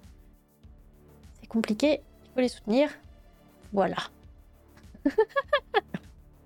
Comme, euh, comme dit euh, régulièrement Aurore, euh, vive le socialisme, vive le service public et bravo les lesbiennes. Merci. Je suis d'accord. Voilà. oui. Et technicien qui dit si vous voulez tout cramer, c'est aussi du militantisme. Aussi. Choisissez Aussi. juste votre cible, tant qu'à faire. ça. Donc les arrondissements les plus bourgeois de Paris, et puis, euh, et puis les banques, euh, les agences immobilières qui font de la discrimination au logement, euh, les banques Ne- qui font de ne la brûlez- Ne brûlez pas les Tesla, parce que ça pollue énormément de cramer les Tesla. Par contre, si vous voulez péter les vitres ou alors crever les pneus, euh, je ne vous encourage pas à le faire. Je ne, C'est une je donne juste des faits. Voilà, c'est une information. Ça fait plus chier. C'est ça. Mais nous n'incitons rien à rien du tout, évidemment. Nous ne faisons qu'échanger des idées. Ceci C'est ça. est une conversation non Tout contraignante euh, Pour voilà, personne. pour personne. De toute façon, on n'est pas, euh, on peut pas imposer des idées. Non. Voilà. les faits, rien que les faits, tout à fait, Lunar, je suis d'accord. C'est ça. C'est une conversation entre des gens de bonne volonté. C'est tout à Non, fait on nous. ne fait pas d'appel à la violence, évidemment qu'on ne fait pas d'appel à la violence. Pour la science, la connaissance, tout ça, tout ça. Exactement. Oui, c'est ça. Je partage des informations qui sont en ma possession. Vous en faites ce que vous voulez, vraiment. Et d'ailleurs, le technicien, dis-nous euh, chez qui je peux vous envoyer. Il y a Maudit qui est en live, je l'ai jamais euh, raidé, je sais pas si. Ouais, mais elle a 2000 personnes. Est-ce que. Est-ce que. Est-ce que Maudit a besoin de euh, nos petites vues? Sinon, euh, sinon, je peux vous envoyer chez les intergalactiques. Ce soir, ils font quoi? Attendez, je clique vite fait sur la chaîne des inter pour savoir ce qui s'y passe. C'est Highlander. Oh là là, il y a Ben Stiller. euh, Steve- Comment il s'appelle Je sais plus. Ben machin. Ben Stiller? Ouais, c'est ça, Ben Stiller, qui apparaît d'un coup. Sinon, il y a Monté qui est en live aussi. Allez, il y a Monté qui est en live et il parle de la grève. Est-ce que je vous enverrai pas chez Monté qui parle de la grève? On est sur une bonne thématique là. Allez, les amis. Ah, attendez, comment je lance ma commande de raid? Parce que je suis un peu neuneux avec ça aussi. Euh, c'est quoi sa chaîne? Montée de Linguistica. attendez. Attendez, montée. Comment tu t'appelles ta chaîne? Montée de Linguisticae, tout attaché. Ok. Y a pas besoin des. Linguis. Non, y a un S. Ticae. Montée de Linguisticae. Je suis sûre que j'ai fait une erreur, mais c'est pas grave. Non, c'est bon. Eh ben, je vous envoie chez Monté. Passez une bonne soirée. N'oubliez pas de soutenir nos camarades. Prenez soin de vous. Et nous, on se retrouve euh, mercredi prochain. Et demain, normalement, il y, a, euh, y a le podcast Untitled MP3 qui s'enregistre sur la chaîne avec euh, l'équipe du technicien. Peut-être, je ne sais pas. Ce sera sur les réseaux. Sinon, sinon la semaine prochaine. Ici même à 18h30. Non, il n'y a pas podcast demain. Eh ben, la semaine prochaine. Voilà. Allez, des bisous, des câlins. Prenez soin de vous.